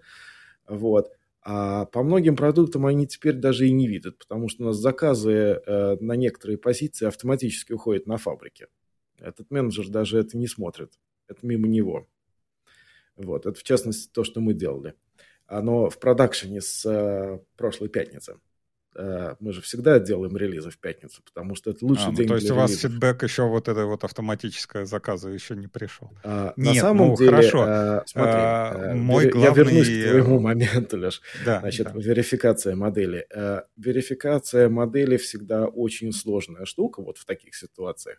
А, представь, что мы продали а, 100%. Это что значит? Э, мы очень хорошо предсказали? Или мы все-таки предсказали слишком мало? Может быть, мы продали бы в два раза больше. А, есть критерии оценки, по которым мы, мы сейчас пытаемся выработать новые критерии, как э, оценивать э, вот, модуль performance. Но то, что у нас а, считается не один раз там на весь сезон, на полгода, а то, что пересчитывается, условно говоря, каждую неделю. Мы можем это делать динамически, и мы можем ввести определенные корректировки в поведении нашей модели, что они, условно говоря, самокомпенсирующиеся. То есть, если они заказали в два раза больше в предыдущую неделю, на следующей неделе они уменьшат заказ, чтобы скомпенсировать а, то количество нераспроданное, которое скопилось на складах. Мы можем оценивать, на самом деле, очень много параметров мы можем оценивать складские а, а, остатки по там, магазинам, по складам, по э, различным каналам и так далее, и так далее. Вот. А, но это довольно большая, на самом деле, инженерная работа. Вот. Но, ну, разумеется, опять... это всегда делается. Разумеется, это всегда делается, потому что э, как иначе можно выяснить, а на самом деле э, эффективно ли было это решение или нет. Ну, хорошо. Вот, э, допустим, а, система предсказала, что, не знаю, вот вы зарелизили в пятницу, да, вот там а, в, этот, в прошлую пятницу, да, на этой неделе она сгенерила заказ там на 200 тысяч. А, получилось, что вы из 200 тысяч продали там, не знаю, 10 тысяч. То кто виноват в этом случае? Кого э, накажут? Э, хороший вопрос. Э, дело в том, что в Швеции э, так вопросы обычно не задают. Вот кто виноват. Редко в какой ситуации будут показывать пальцем на конкретного человека, особенно когда речь идет о таких сложных вещах, как IT. Да? Никто не придет и не будет там тыкать пальцем в конкретного инженера, solution архитекта или продукт оунера Накосячила всегда вся команда, и просто э, буду в первую очередь не там ругать, что вы там накосячили, да, а на самом деле э, человек, который эксперт в этом, он тебе просто э, быстро даст фидбэк, что у тебя есть время быстро все поправить. Угу. Разумеется, если это привело к каким-то катастрофическим убыткам в размере всей компании, да, наверное, там будет другая ситуация. Но я что-то такого не припомню, чтобы вообще такое было. Э, не только в H&M, потому что про такое писали бы в прессе. Что айтишники накосячили и подставили компанию на 10 миллионов крон. Э, что-то такого не помню. Да.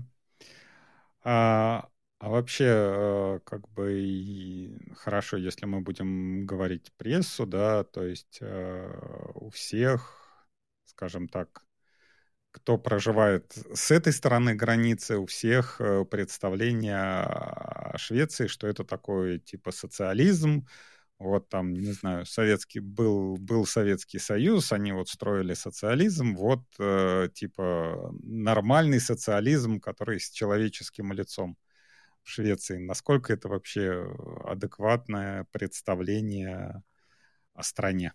Э, давайте начнем с определения социализма. Вот кто-нибудь из тех, кто про это говорил, может ли дать определение социализма, э, коммунизма и капитализма? Если вы, товарищи, будете давать эти определения, вы опираетесь на то, как это определял кто?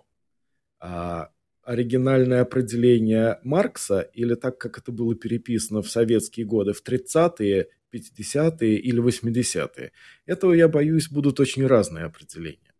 Значит, ну, э, так как, отвлекаясь от э, этого, э, Швеция, конечно, капиталистическая страна, безусловно. Не, вот. ну так как, скажем, по крайней мере, один из здесь, из здесь присутствующих не, не читал в оригинале ни, ни работы ни Маркса, ни Ленина, ни, этот, не штудировал их с, как конспекта, то понимание социализма скорее там, не знаю, без, э, бесплатное образование, бесплатная медицина, бесплатные блага с точки зрения, там, не знаю, какого, какого-нибудь досуга, да, и, или, окей, хорошо, не бесплатно, назовем это доступные, да, то есть когда это, не знаю, 5 копеек стоит, это что же не бесплатно, но, скажем так, доступно. И э, как это, когда ты уверен в завтрашнем дне. Ты уверен, ты знаешь про завтрашнее дно? Э, про завтрашнее дно я не знаю. Э, значит, э, давай так. Э, формально Швеция страна капиталистическая, потому что это страна, где все-таки в первую очередь так или иначе правит частный капитал. Э, это в любом случае страна с развитой частной собственностью. А, хотя государство много что гарантирует, но то, что оно гарантирует, не значит, что это супер хорошего качества, и все хотят пользоваться этим автоматически. Но есть вещи, которые на самом деле абсолютно нормальные. Я не могу сильно жаловаться на а, шведское образование. Оно бесплатное, медицина... Э, я подумал, ты, ты завис.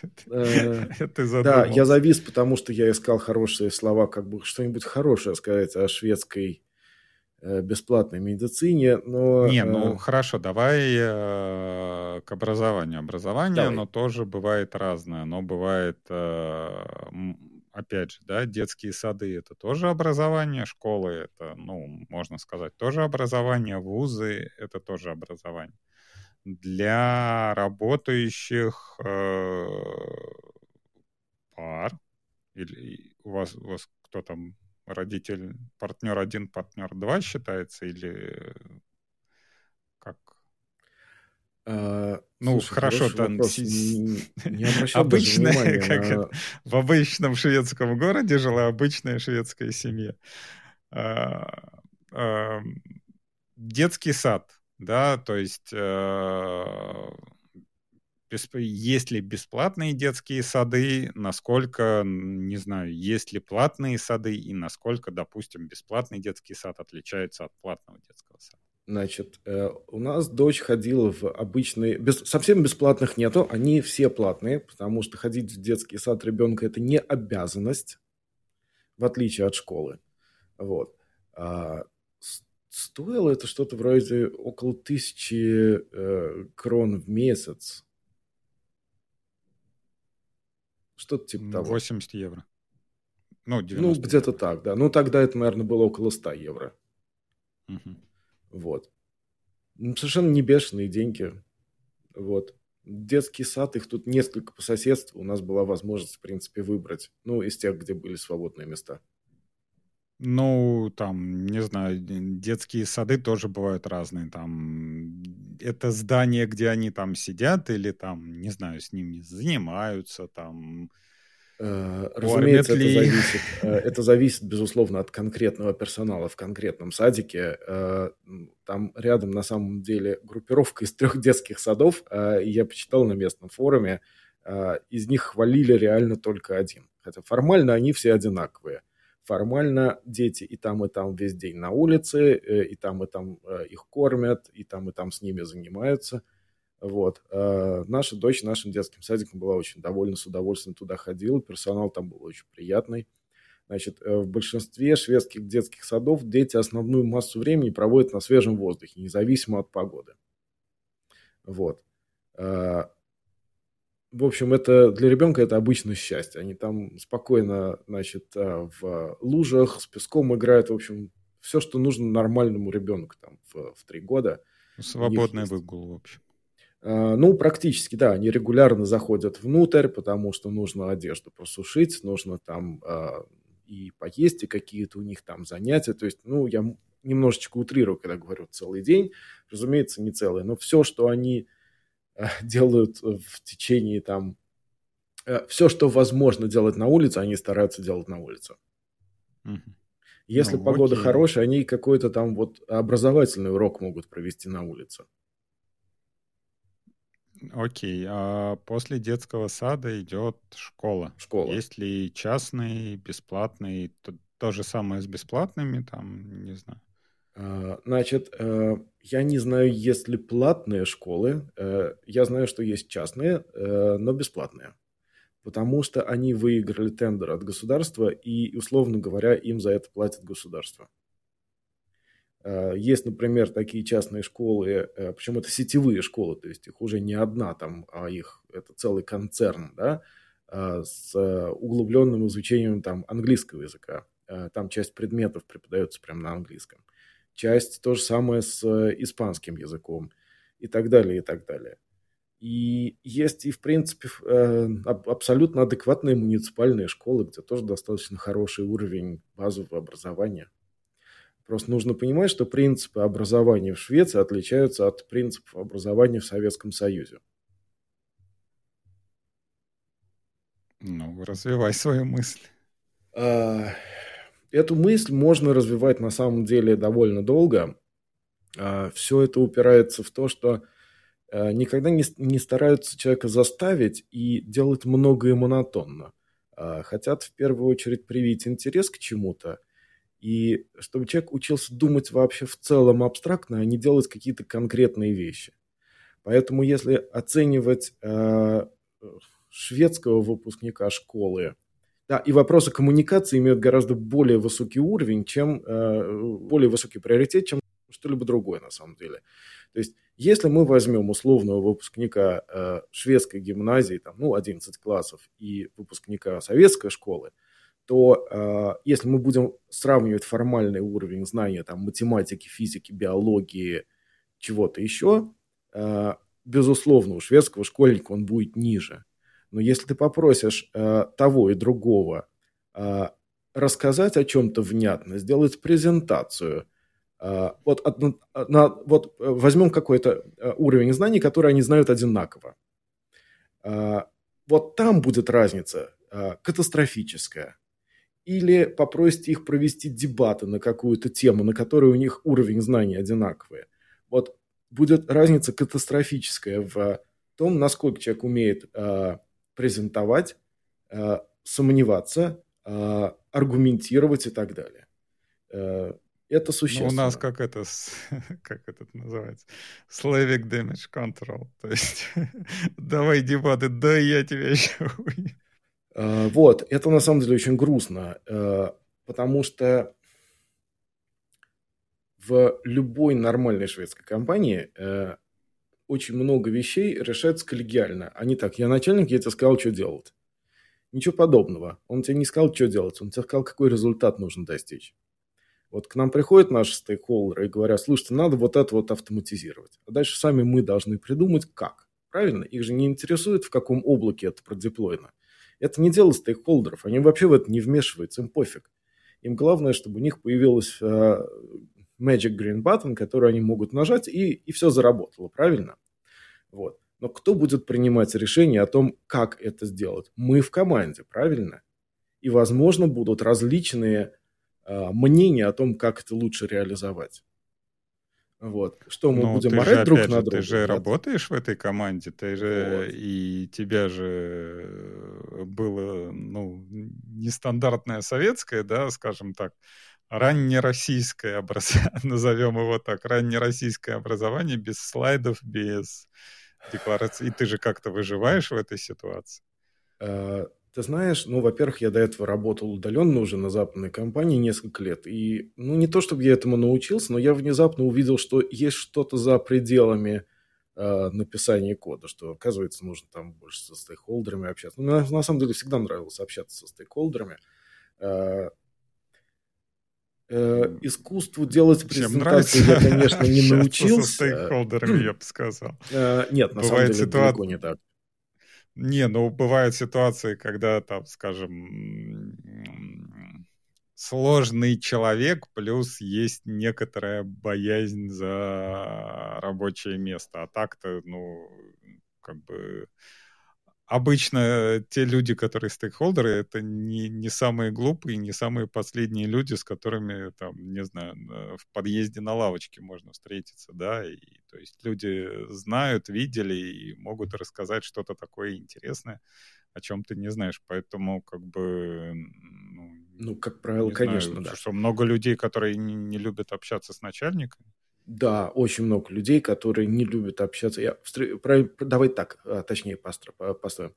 Очень много я видел программистов, а, причем в частности очень хороших инженеров, которые очень не любят общаться со стейкхолдерами, с нетехнарями. Ну, как э, вот конкретно конкретно со стейкхолдерами или вообще с людьми? То есть они как бы интроверты, да, и, и им как бы похер у кого ненавидеть. Ну, вообще я тоже интроверт. На самом деле я ужасный интроверт, я вообще людей терпеть не могу. Вот, но я очень люблю общаться на самом деле со стейкхолдерами. Вот такое mm. вот исключение. Вот. А есть люди, которые не любят общаться со стейкхолдерами. Говорят, я не хочу обсуждать бизнес. Я хочу обсуждать технологии. Вот. Ну, ну и почти ну, опять же, это скорее не про бизнес. Я не думаю, что как бы стейкхолдеры будут обсуждать бизнес. Там, опять же, это просто общение. А, ну, хорошо, возвращаясь э, к образованию. То есть школу, школу мы поняли, что как бы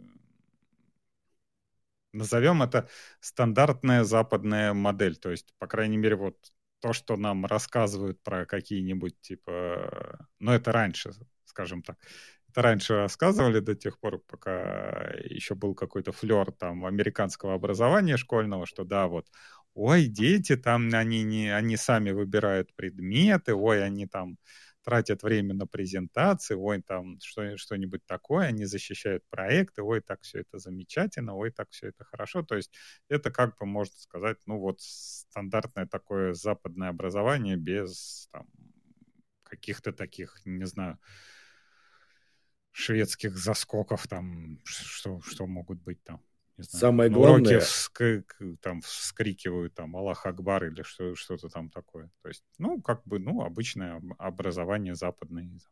Самое главное, с моей точки зрения, они учатся работать самостоятельно, они учатся работать с первоисточниками, они учатся делать какие-то выжимки. Э, у них прям вот в начальной школе э, я помню, что э, встретил термин типа критика первоисточников, то есть их учили анализировать первоисточники, сравнивать факты из различных источников и так далее.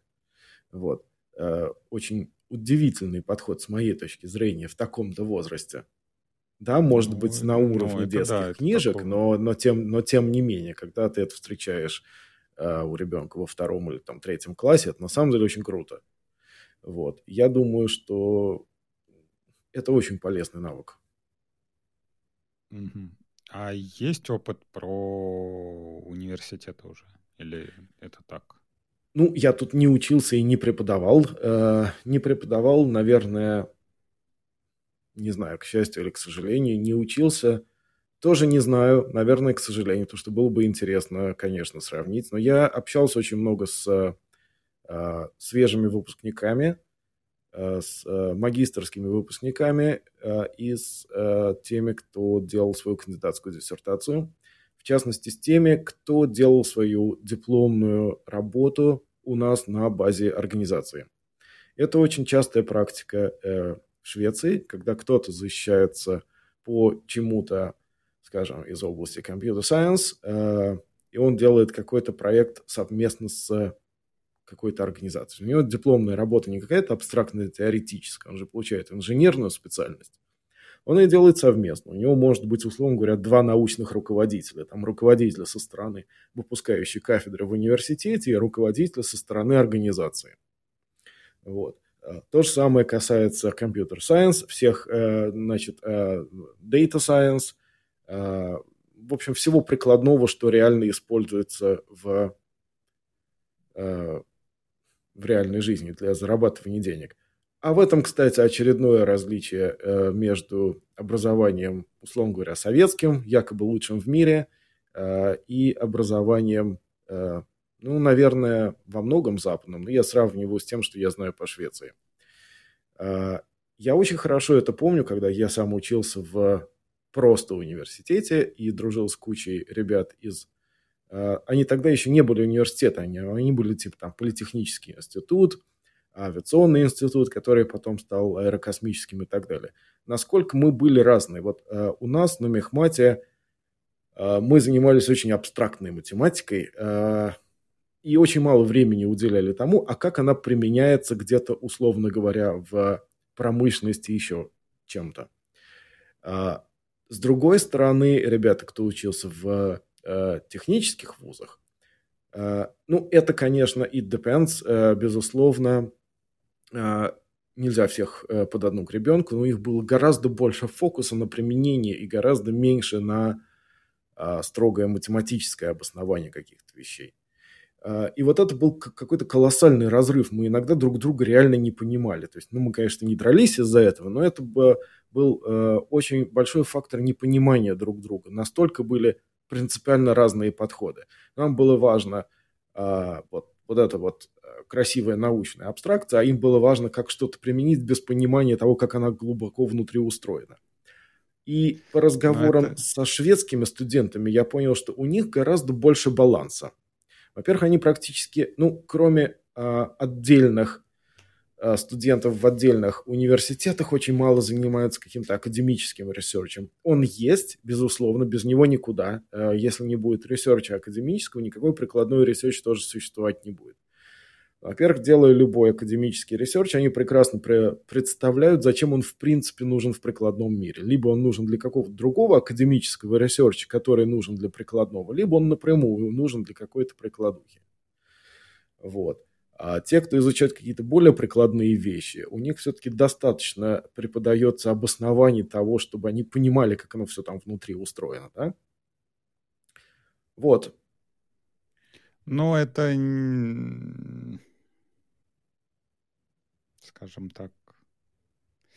Наверное, особенность то, что развитие, скажем так, фундаментальной науки. То есть, э, опять же, э, если брать Советский Союз, да, то есть он э, вкладывал большие там, деньги в развитие конкретно фундаментальной науки, где ты сидишь там какие-то формулы считаешь и выдумываешь без какого-то практического применения.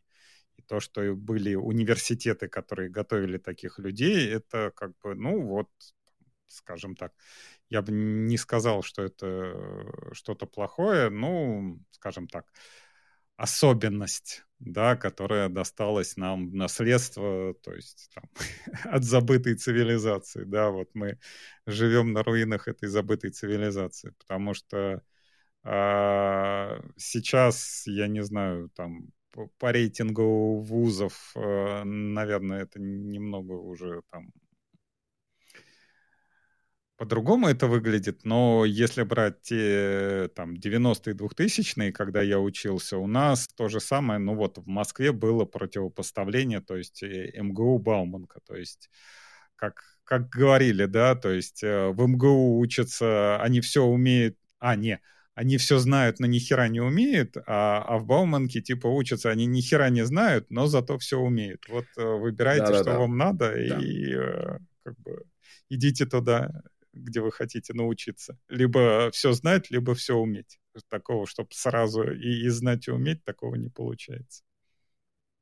Вот, и как мне кажется, ну, по крайней мере, я сужу по тем выпускникам, э, с которыми я здесь э, общался, тут стараются максимально сократить этот разрыв, что если они учат, как что-то сделать, они понимают, как это все вот там вот, вот устроено. И да, они приходили к нам, они делали очень хорошие выпускные э, работы на базе H&M, и потом прекрасно защищали их там у себя э, в университете.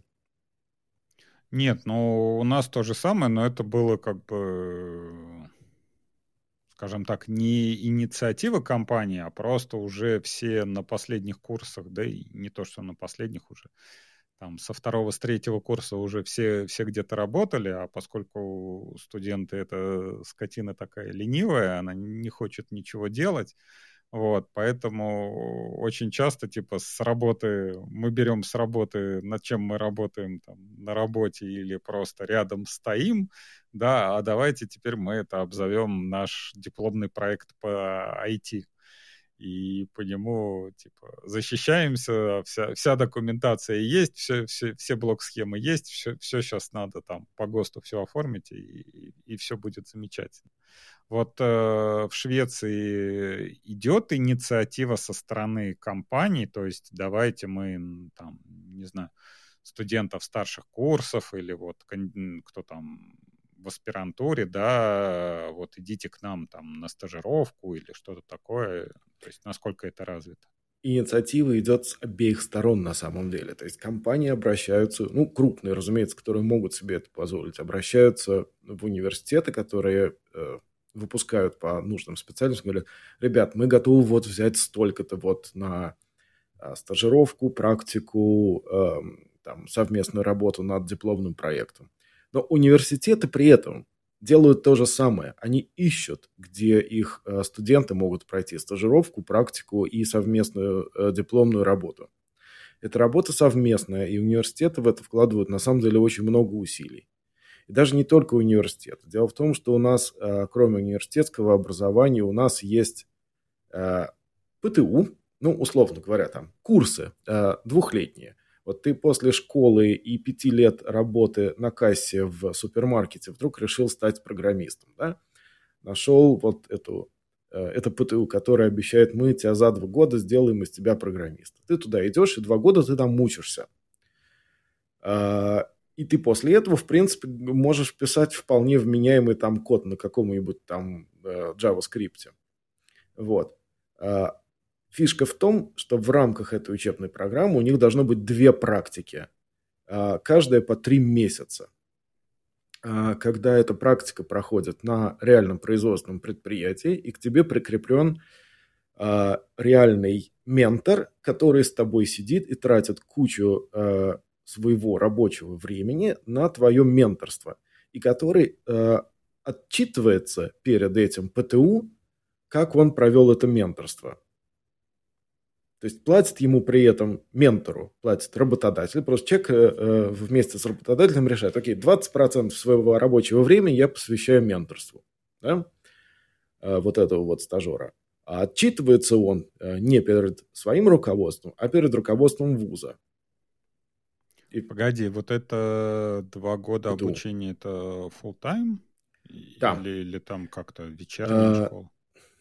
Практи... Что ты кушаешь ну, вот... эти два года? Ты решил, типа, стать программистом? Что ты кушаешь эти два года?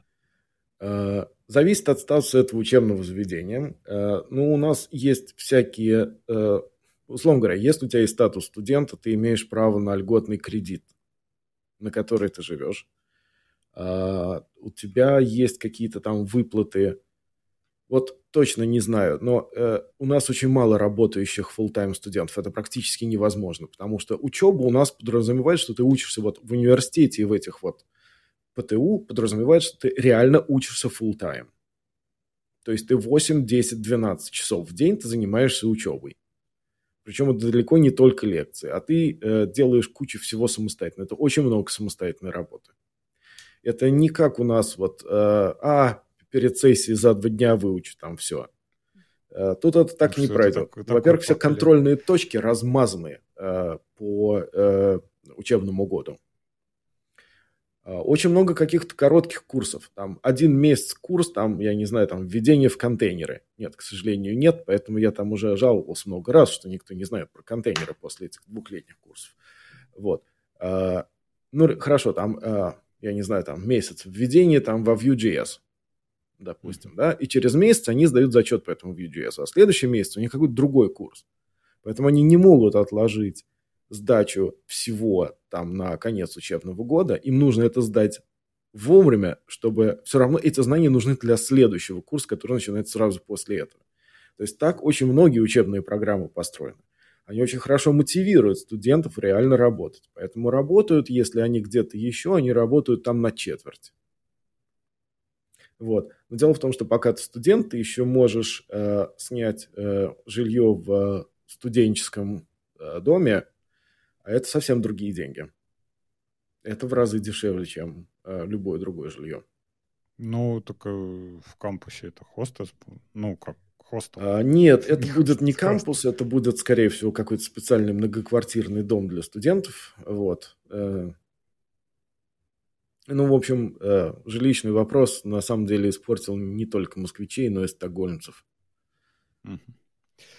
А, ну окей, мы уже почти целых два часа поговорили. Было очень интересно, потому что не часто приглашенные гости э, могут рассказать столько всего интересного, что будет и нам, как ведущим, и нашим слушателям интересно, тогда, наверное, есть что-нибудь вот последнее, что хотелось бы рассказать, скажем так, оглянувшись назад в последние 10 лет, там, да. стоило это того, не стоило это того, хочешь, там, не знаю, передать какое-нибудь сообщение потомкам или что-нибудь такое на прощание? Нашим слушателям, не обязательно, окей, не обязательно потомкам, нашим слушателям что-то. Хорошо. Сказать. Ты знаешь, всегда интересно на самом деле рефлексировать и смотреть. И, эм, ну, тут вот э, есть у меня товарищ, которые тоже мне давно-давно говорили, Серега, бросай ты все это преподавание в университете или вообще да уезжай ты куда-нибудь, где есть более интересная работа и так далее. Вот. А, я сменил, в общем-то, карьеру э, и потом и страну в весьма приличном возрасте, на самом деле. Поэтому, если вы, в принципе, об этом задумываетесь, лучше это, конечно, делать до 30, до того, как вы родили детей. А, а лучше вообще до того, как там женились, вышли замуж. В одиночку это делать в, каком-то степени, в какой-то степени на самом деле проще. Наверное. Я так подозреваю, я точно не уверен. Дальше, все, в, я часто слышу это на самом деле вопрос, а не скучно ли вот в Швеции там все? А это зависит на самом деле от вашего возраста и от ваших интересов и так далее. А, сказать, что в Швеции скучно, я не могу. А, тут всегда есть чем заняться, на самом деле. Тут огромное количество возможностей заниматься тем, что тебе нравится. И тем, чем ты какие, по ряду каких-то причин не мог заняться раньше, да, вот. А, у тебя вдруг а, начинает находиться время и возможность кататься на велосипеде, а, на горных лыжах и играть на гитаре, рояле, я не знаю, там ходить регулярно в бильярд с друзьями и так далее, и так далее. Э, Швеция страна спорта и вообще времяпрепровождения на открытом воздухе. Если вы любите там байкинг, хайкинг, а, лыжи, палатки, вот это вот все, это на самом деле настолько здорово. И вот лес, он вот, он вот, вот, вот прям вот рядом. Да, ты живешь в городе, и ты можешь до э, леса дойти пешком. Вот. Э, если вы любите вот такую комбинацию, и то, что тут после восьми вечера тихо, ну, если ты живешь не над баром в самом центре, вот, то вам сюда. Тут очень спокойно с детьми. Это страна э, для родителей и детей. Особенно спортивных любого родителей возраста. со спортивными детьми. Вот. Детей любого возраста. А, да, на самом деле. То есть, если тебе вдруг скоро 50, и ты пришел в магазин музыкальных инструментов, сказал, слушайте, я решил вот а у меня кризис среднего возраста, я решил себе купить электрогитару, Distortion педали и, значит, э, маршаловский комбо на 100 ватт. Тебе скажут, отлично, чувак, сейчас мы тебе подберем, что тебе подходит, спросят, там, что ты больше любишь, там, э, я не знаю, там, э, Led Zeppelin там, или еще там кого-нибудь, да, там подберут тебе под стиль, еще посоветуют, какие курсы взять онлайн или учителя и так далее. То есть это нормальная ситуация, когда люди там в 50 лет начинают осваивать какой-то новый вид творчества – э, спорту там и так далее. Мы в 40 лет, ну я, в смысле, я в 40 лет начал э, кататься на горных лыжах. Вот. Почему бы нет? Вот. Почему, Почему бы не бы быть э, ребенком, если у тебя вот там уже седина в бороду? Э, самое то время. Окей. А, большое спасибо, Сергей, за то, что пришел, за то, что рассказал. Было очень интересно. Всем спасибо. Всем пока. Всем спасибо и спокойной ночи.